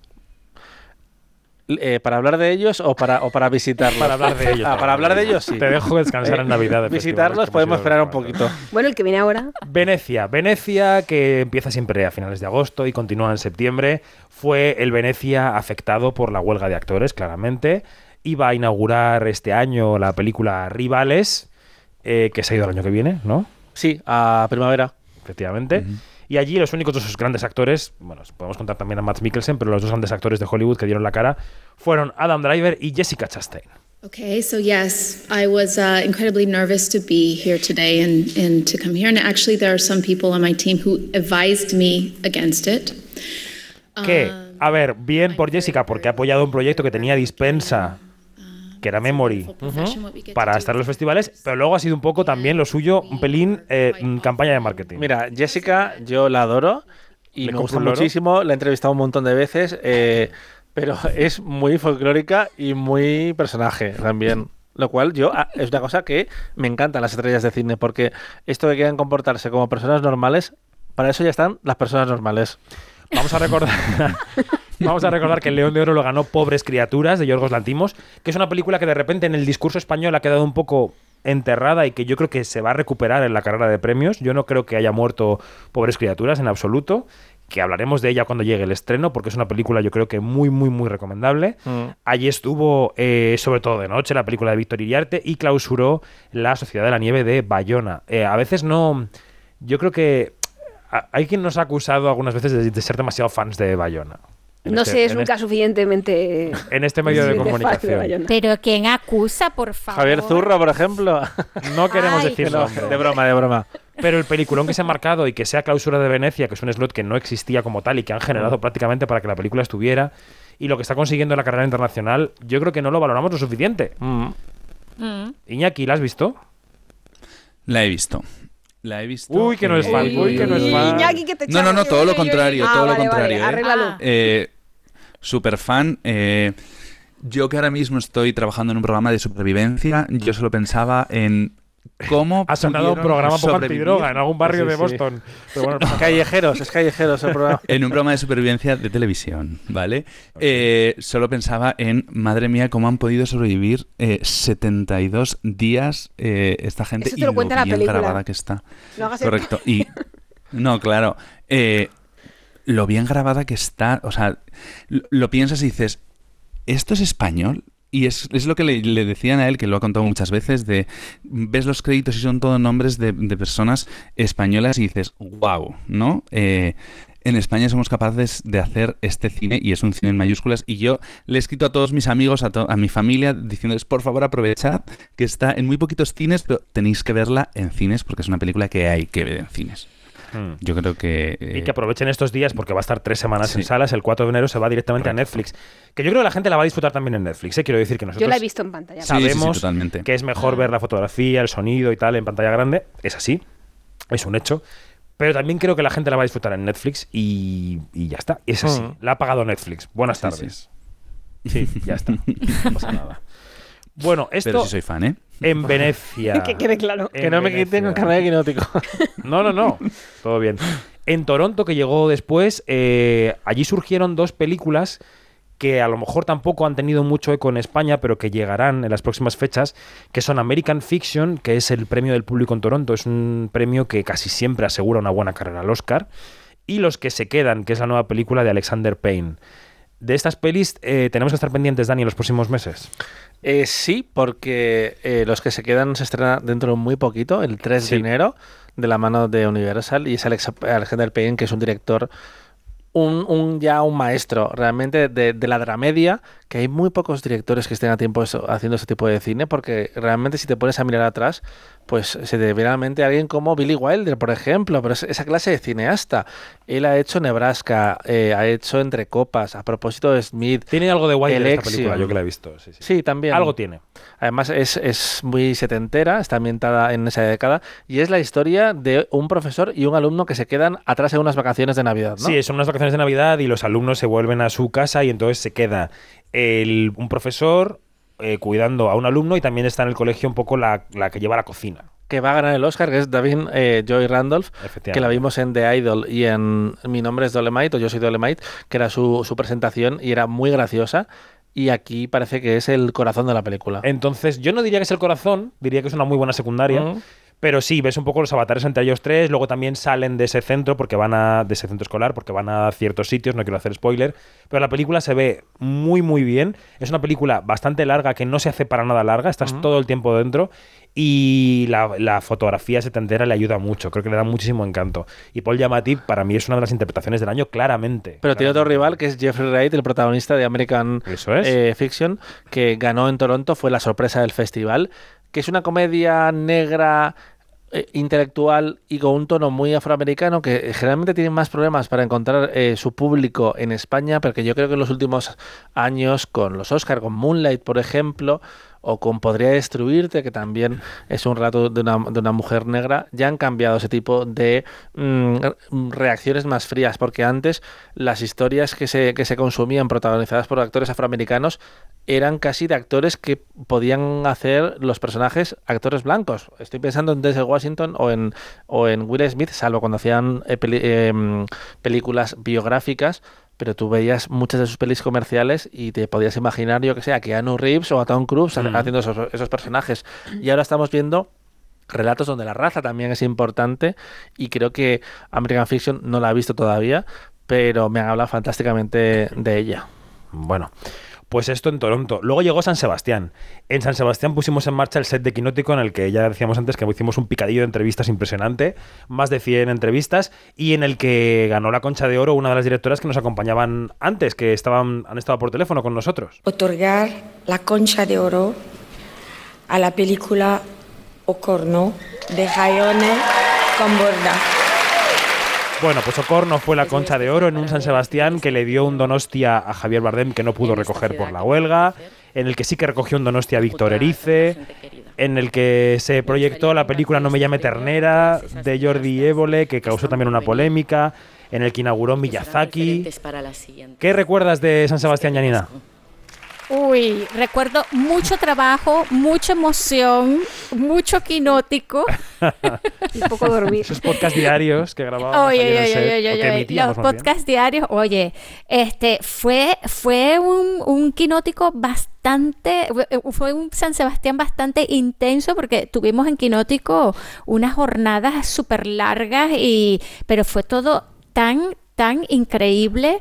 Eh, tengo que también que, que mencionar que eh, en la competición oficial estuvo Un amor de Isabel Coixet, Cierto. que es una película de la que estamos hablando hasta ahorita y, y que bueno, que, que fue un buen año eh, en San Sebastián. Ujú. Y el Festival de San Sebastián abrió un otoño que ha sido bastante eh, convulso en los festivales españoles, un poco menores que Donosti, sobre todo a raíz de las elecciones municipales del pasado mes de mayo, en las que pues, se conformaron muchos gobiernos entre el Partido Popular y Vox, y esto ha sacudido algunas de las concejalías de cultura de las que dependen los festivales. ¿Qué pasó, por ejemplo, en Sevilla? Pues en Sevilla se fue José Luis Cienfuegos, entró a gobernar el PP en el ayuntamiento, eligieron a otro nuevo director, que fue Tito Rodríguez, que está de baja, después llegó Manuel Cristóbal como coordinador, en fin, ha habido como una convulsión. Se En- puede hacer una miniserie eh, por los festivales eh, de este año.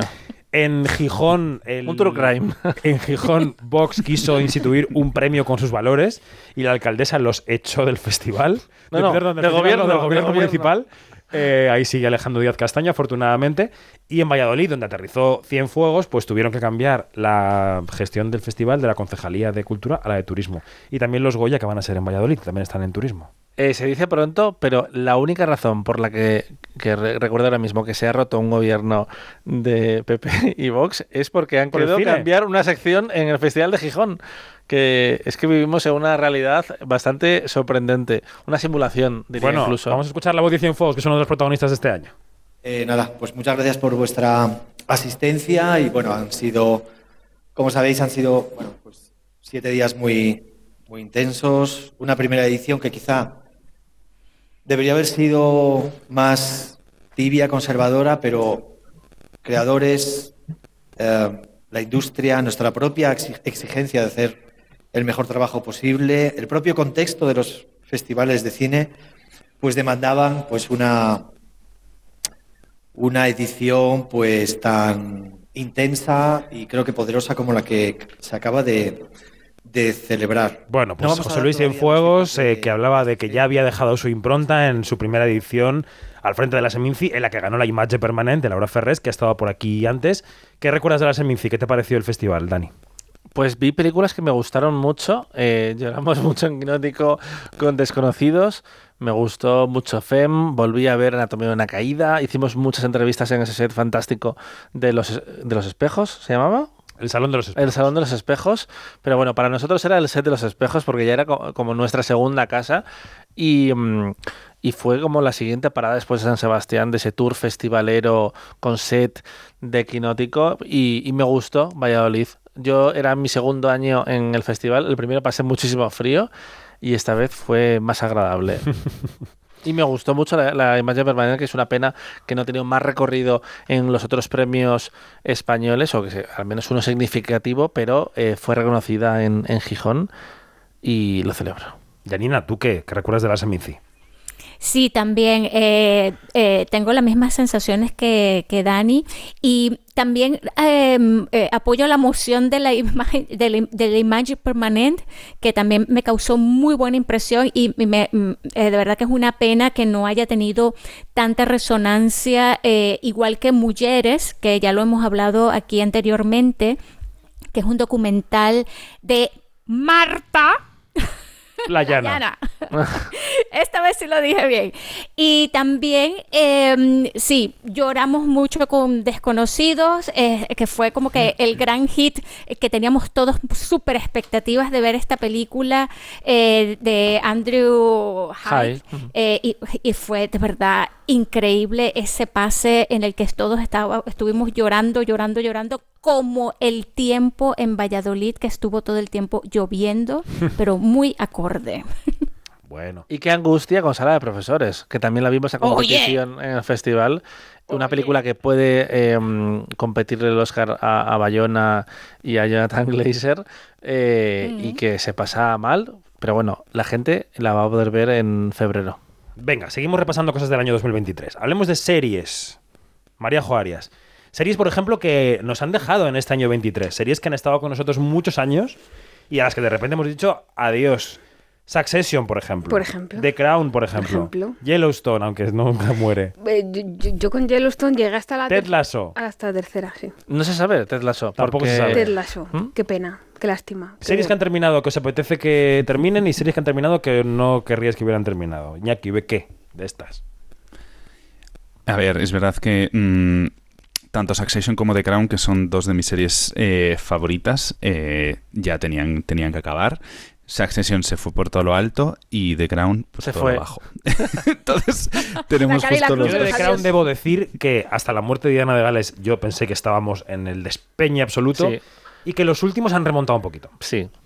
Me falta, me falta ver eh, dos, pero sí que es verdad que eh, volver a centrarse en la reina es lo que mm, le va a salvar en este, Claro. en este último tramo. El problema está en que mucha gente ya se ha bajado de, de la serie. Y el Ese último es el- capítulo es muy emocionante. Yo misma me bajé hace muchas temporadas. Si es que las tacitas no. Esto lo dijo ya Ah, Marina, Marina en Quinótico, que es que el siglo XXI le ha sentado bastante regular. Y a mí me, me tenía ultrajado que eh, se quedaran los últimos 15 años sin contar. Si lo vas a hacer así, igual es mejor terminar a tiempo y no meterse en jardines como el príncipe Andrés, como Harry, Mm. como la muerte de la reina, que, que en el fondo está muy bien contado en el último episodio sin estar contado. Eh, Mm. Al final, el problema, entre comillas, de, de The Crown ha sido el mismo que para Casa Real Británica. La figura de Lady Di, que se sobredimensionó mucho. Y, y es curioso que hace unos años estuvo a punto de hacer una antología, una miniserie de antología, Ryan Murphy contando el, el- el enfrentamiento de Carlos y Diana, y Netflix se lo prohibió básicamente porque tenía un contrato de mm, exclusividad y este proyecto era para otra cadena. eh, se dice que le pidieron que no lo hiciera. Igual hubiera sido mejor que lo contara en otra parte, eh, Ryan Murphy, y que en The Crown mm, pasara un pelín más por encima, porque llega un momento, y con un momento quiero decir dos temporadas, que es más protagonista que la reina. Totalmente. Sí, pero también, te- pero también tienes que, te- hay que tomar en cuenta que eh, la figura de, de- de Diana eh, enlaza muy bien con la decadencia y el estancamiento de la corona, Mm. eh, de lo que significa la monarquía. Entonces, claro, que luego, después de la muerte de Diana, y esto es, es- es- son los últimos capítulos, eh, entra la figura de Tony Blair y es una cosa impresionante que, tiene, que, que- que es esto de la modernidad. ¿Qué significa la modernidad en una, en una institución que se apoya solamente en el misterio de su tradición? Entonces, esto es interesantísimo y de verdad que a mí eh, hubo partes que me conmovieron muchísimo, hubo partes que me interesaron muchísimo. Este, lo, de, lo de Diana, que fueron los primeros capítulos de la última temporada, han podido haber sido peor. Yo creo que es, yo creo que estuvieron en el en el límite de, de- de no caer en, en, en, eh, en tonterías, en folletín, en todo esto. El punto de vista de los fotógrafos fue espectacular. A mí es eh, que también entra entonces en la cosa esta de qué significa la imagen, qué significa la iconografía, qué significa la esfera privada. Este, todo esto de verdad que a mí estas segundas lecturas que se le puede dar a la última temporada de The Crown me parece interesantísimo más allá del folletín y de lo que dice Marina que es cierto que el siglo XXI les pudo a, a esta institución. Vamos a recordar que en este año 2023 eh, hemos tenido premios internacionales para series españolas. Autodefensa ganó en Series Manía, El Hijo Zurdo ganó en Canseries, Y el Pris y- Europa de Esto no es Suecia. ¿Cuáles son tus series del año, María Jo? Es, es un tema que es más para el top quinótico de la semana que viene, pero ¿cuáles serían las series que han marcado tu año? Mira, mi serie del año es de las sofás, como bien sabéis, porque da mucho la turra con ella. Eh, y luego. Loki, mm, ¿no? Loki, pero más abajo. Antes diría Días Mejores, la segunda te- temporada me parece maravillosa. Y La Unidad Kabul, que es- yo creo que son las tres series con las que más he dado la turra por Twitter, en Quinótico, Lo he en, hecho, en el, hecho. Bastante. en el grupo de WhatsApp de padres del cole, eh, en todo, en todas esas son mis tres series del año. Pero luego muchísimas más. El Hijo Zurdo me gustó mucho. Esto no es Suecia también me ha gustado mucho. Dennis Reader me ha gustado mucho. Hay muchas series que me han. La tercera de Blob, la segunda de Buenos Presagios que nos han dado la alegría de que nos van a hacer una tercera. Eh, muchas, es que veo muchas series y Ya. al final pues elegir 10 solo eh, es complicado. ¿Y qué piensas del panorama? ¿Qué se está produciendo? ¿Cómo lo ves? Pues yo creo que ahora en España se están haciendo series todavía mejores. Eh, se está utilizando mucho el formato de, de miniserie, que creo que, que funciona muy bien, bien contado y con los tiempos bien medidos. Están haciendo cosas muy, muy variadas. Y, y la temporada que viene viene, viene fuertecita, porque tenemos Reina Roja para empezar en Prime Video. Eh, tenemos, no me las sé todas de memoria porque ese es un tema que todavía tengo que preparar. Claro. Y vamos a hablar de 2023, no de 2000 no de 2024, pero Urbizu tiene nueva serie. eh, Dani de la Torre y Alberto Marín están preparando una eh, también en Marbella. O sea, hay muchas series con grandes nombres de, de las series y del cine, porque ahora son dos universos que se retroalimentan el uno al otro, que, que pintan muy bien y, y- y muy interesante. Y Berlín, que es un producto de transición de un año a otro, porque llega el 29 de diciembre a Netflix. Sí, lo que pasa es que yo con la casa de papel me bajé hace un, un rato ya. Es Yo he que- visto Berlín, eh, me prometí que no la vería. pero aquí estamos, O sea, aquí es, es- estamos. es un personaje El fascinante. Pasa tantas es un veces. personaje que murió en la primera temporada y siguió durante el resto de temporadas de La Casa de Papel y ahora tiene un spin-off. Mira, eh, Berlín es el Lady D de la Casa de Papel. La Casa de Papel. Está muy bien explicado. Eh. En cuanto a las plataformas, claro, eh, Sky Showtime ha llegado a España en este año 23. Y ha producido en España. Efectivamente. Eh, HBO Max ha anunciado que va a ser solamente Max el año que viene. Y las eh, plataformas están eh, apuntando al directo. No solo en lo que toca al cine, Netflix con los SAG, por ejemplo, que los van a emitir, sino que en Prime Video estamos. eh, Bueno, Dani es súper fan, claro, todos lo habéis visto en la tele. Eh, Operación Triunfo. Hombre, hombre, es que a ver, 20 años viendo OT y de repente tengo la oportunidad de ir allí y ponerme detrás de, de- de los eh, alumnos, los triunfitos, pues fueron dos horas muy guays. No cogiste verdad. el micro porque no tenían una cinta ahí que no podías pasar. No, eh, un micro de, de reacción, un microfonito que tenían una puesto ahí para reaccionar a, a, a, a Buica, que es una absoluta leyenda, la verdad. Hombre. Que además, eh, en la teoría de que absorbe la energía de, de los concursantes mirándoles fijamente, se mantiene después de haber estado ahí. Y decir Como el que- vampiro de lo que hacemos en las sombras. más o menos, más o menos. Eh, y se escucha muy bien allí, se escucha mejor que por ¿Ah, la sí, tele. eh? Sí, sí, sí, sí. Cantaban muy bien los chicos. Mm, Fíjate. Bueno, muy bien. Yo no, no quería dejar pasar la oportunidad de que Dani nos contara su viaje. Hombre, es que, Es que- que me cogí un ave para ir a ver. por Quinótico tenía que O sea, contarlo aquí. tre- Así es. tren para así Cantabria no tiene, pero para ir a ver Exacto. OT sí. Eh, pues, eh, cierto, cierto. Bueno, en este año hemos visto dos debuts en la dirección de dos actores, de Ichazo Arana y de Mario Casas, por ejemplo. Con Las chicas están bien y con Mi soledad tiene alas. Y hemos visto a Meryl Streep recoger el premio Princesa de Asturias 2023. Ladies and gentlemen, amigos, we know that empathy is the heart of the actor's gift. It's a current that uh, connects me and my actual pulse to a fictional character.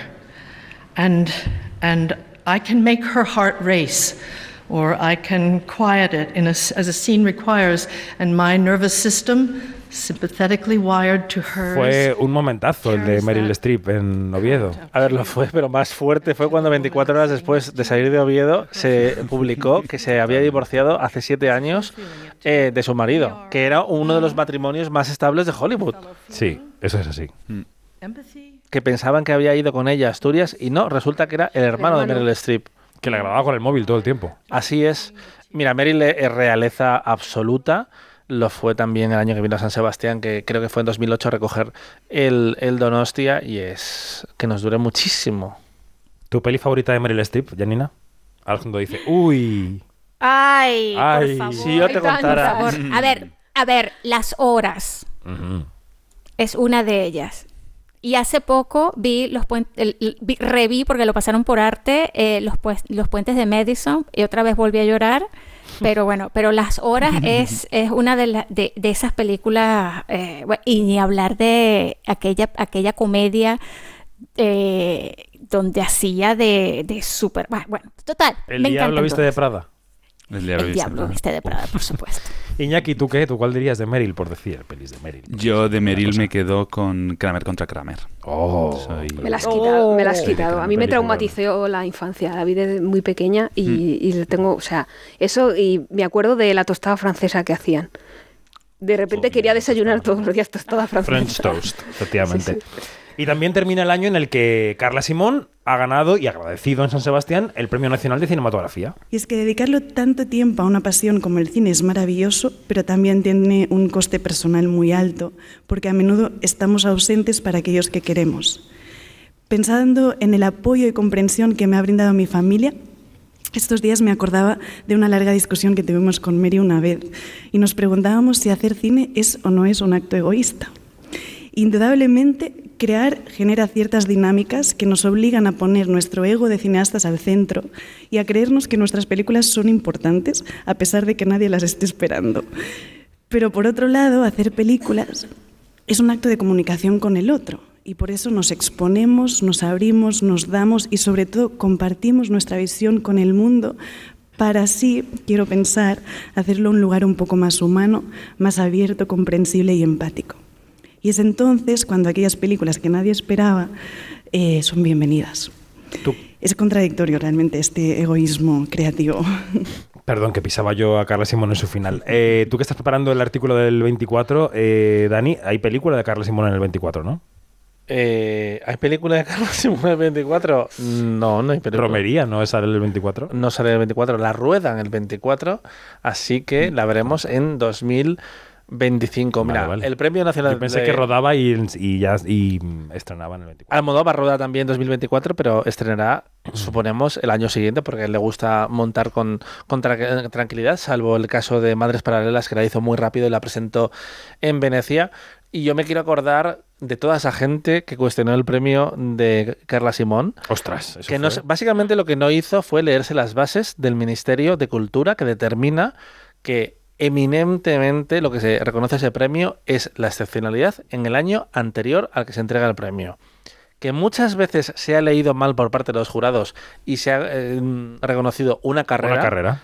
Ok, de hecho, más de la mitad. Pero es que los premios mal dados en base a las bases son esos. Son los otros. Mm. Bayona también lo ganó por su segunda película porque había arrasado en los cines y se había eh, considerado el evento cinematográfico más importante para el cine español y por eso se dio.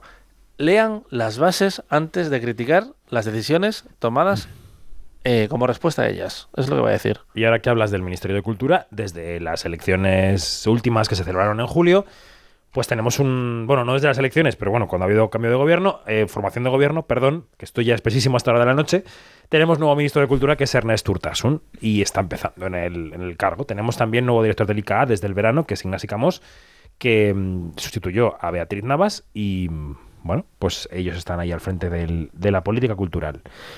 Y nos queda para terminar, nos quedan nada, apenas 6-7 minutos para terminar, los obituarios del año que cuando me he puesto a hacer la lista, la verdad es que me ha parecido abrumadora. Y seguro que nos hemos dejado alguno, porque el Sí. Memoriam siempre destaca por los que faltan. Yo no he apuntado todos, pero he apuntado los que me han parecido más eh, relevantes. Pero Lisa Marie Presley, Gina Lollobrigida, Agustí Villaronga, Carlos Saura, Eugenio Martín, Raquel Welch, Lance Reddick, Harry Belafonte, Helmut Berger, Peter Simonishek, Glenda Jackson, Cormac McCarthy, Carmen Sevilla, Alan Arkin, Jane Birkin, Paul Rubens, William Friedkin, Michael Gambon, Terence Davis, Piper Laurie, Carlos Pumares, Jesús Guzmán, Matthew Perry, Concha Velasco, Itziar Castro, Ryan O'Neill y André Brauer. El último. Se ha muerto gente eh, Que no se había que muerto no se había nunca. muerto nunca. no, no, no. es La verdad es que ha que sido un que hemos crecido y que nos han acompañado y son parte de, Mm. de- de nuestra historia y de nuestra cultura cinematográfica y O Totalmente. sea, mitos. Y además es que no, no deja de, de impactar incluso cuando lo esperas. El, caso de Concha Velasco, que entre comillas ha sido una crónica de la muerte anunciada porque ha tenido una enfermedad que avanzaba rápidamente, eh, ya se, se le notaba el, el deterioro físico, pero ha sido casi traumático. eh, porque es un rostro sin el que se entiende España en los últimos 60 o 70 años. Hmm. Y eso lo puedes decir de muy poca gente. Y, y esto lo hemos dicho alguna vez. Es el ejemplo de persona que si fuera francesa tendría un funeral de Estado. Totalmente. Es verdad que se le ha despedido bien y con Mm. contundencia a Concha Velasco, podía haber sido más, ¿eh? pero creo que decir que en este caso concreto creo que no hemos pecado como país, que ha sido toda la, la mayor de los políticos estuvo allí, eh, luego el Mm. funeral en la Catedral de Valladolid, quiero decir que lo que ocu- ocurre es que esos días del comienzo de diciembre con esa muerte de Concha Velasco y después la de Chiar Castro fueron muy impactantes. Muy ¿no? impactantes. Pero bueno, no nos olvidemos del arranque del año con la muerte de Carlos Saura a menos de 24 horas de recibir el Goya de honor, De que honor. eso fue eh, para todos los presentes allí, desde la academia, los guionistas, a la familia de Saura, que se quedó en Sevilla porque ya estaba allí para recoger el premio, porque Carlos Saura no, no iba a Claro. recogerlo en ningún caso. Fue, eh, mm, fue muy emocionante y para mí, entre, ah, por, por raro que suene, fue lo mejor de la gala, que creo que la academia lo llevó muy bien y supo eh, manejar unas circunstancias horrorosas. Sí, a mí en lo personal me han tocado mucho algunos de estos nombres, mm, no solo el de Concha Velasco, por ejemplo, Agustí Villaronga, que también se sabía que estaba enfermo, estaba en su cumbre creativa, era un hombre todavía joven que podía haber hecho muchas más películas. Eh, bueno, Carmen Sevilla fue una estrellaza internacional. Mm. Fue, no solo fue la señora del telecupón, no solo fue la señora del De cine la- de barrio, ovejitas. fue una gran estrella internacional Mm. que a veces no, no calibramos en lo que valió, ¿no?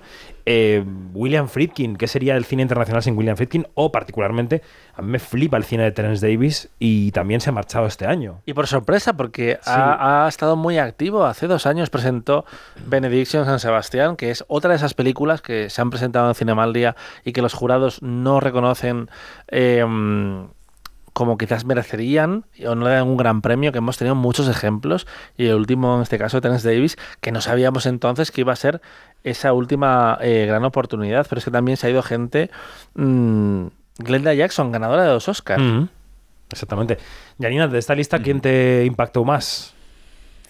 Eh, bueno, a ver, eh, los que han dicho, por supuesto, pero quizás este un, una de las personas aquí, Matthew Perry, Mm, eh, sí, el actor de también. Friends, pues yo creo que a nivel mundial, por, por la resonancia que, que tuvo la serie, eh, pues fue una muerte bastante sentida, tan sentida que eh, sus amigos eh, y compañeros de elenco eh, salieron a, la- a- a dar declaraciones un mes después del Mm. funeral.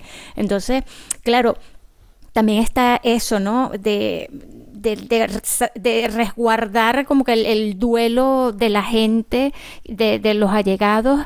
Y bueno, y otra cosa, y otra, otra muerte que también fue bastante impactante fue la de Jane Birkin, que hasta hace poquito estuvo de gira con, este, en, conciertos, eh, la habíamos visto en un documental que a, a modo de, de despedida que le hizo su hija Charlotte eh, y, y claro, eh, recomiendo vivamente ese documental Mm. eh, para que recuperen eh, a y, y para que sientan más de cerca eh, a, esta, a esta gran eh, Marejo. Yo quería recordar a Lace Reddick como gran fan de, de Fringe y persona humana que ha visto cuatro veces la serie, que además fue muy traumático porque por inesperado también y porque justo unas semanas después le vimos en John Wick 4 que su personaje eh, también moría y fue como una despedida un poco extraña y, y convulsa. Bueno, pues acabamos en no tan poco triste este repaso al año 23. Ya digo que el próximo día 28 de diciembre en nuestros canales de podcast de Quinótico, el Top Quinótico 2023, también en quinótico.es con las 50 mejores películas del año y las 50 mejores series del año. Dani, Mariajo, Janina, Iñaki, gracias y hasta la Feliz- próxima. Feliz Navidad. Hasta pronto. Feliz Navidad. Adiós, adiós.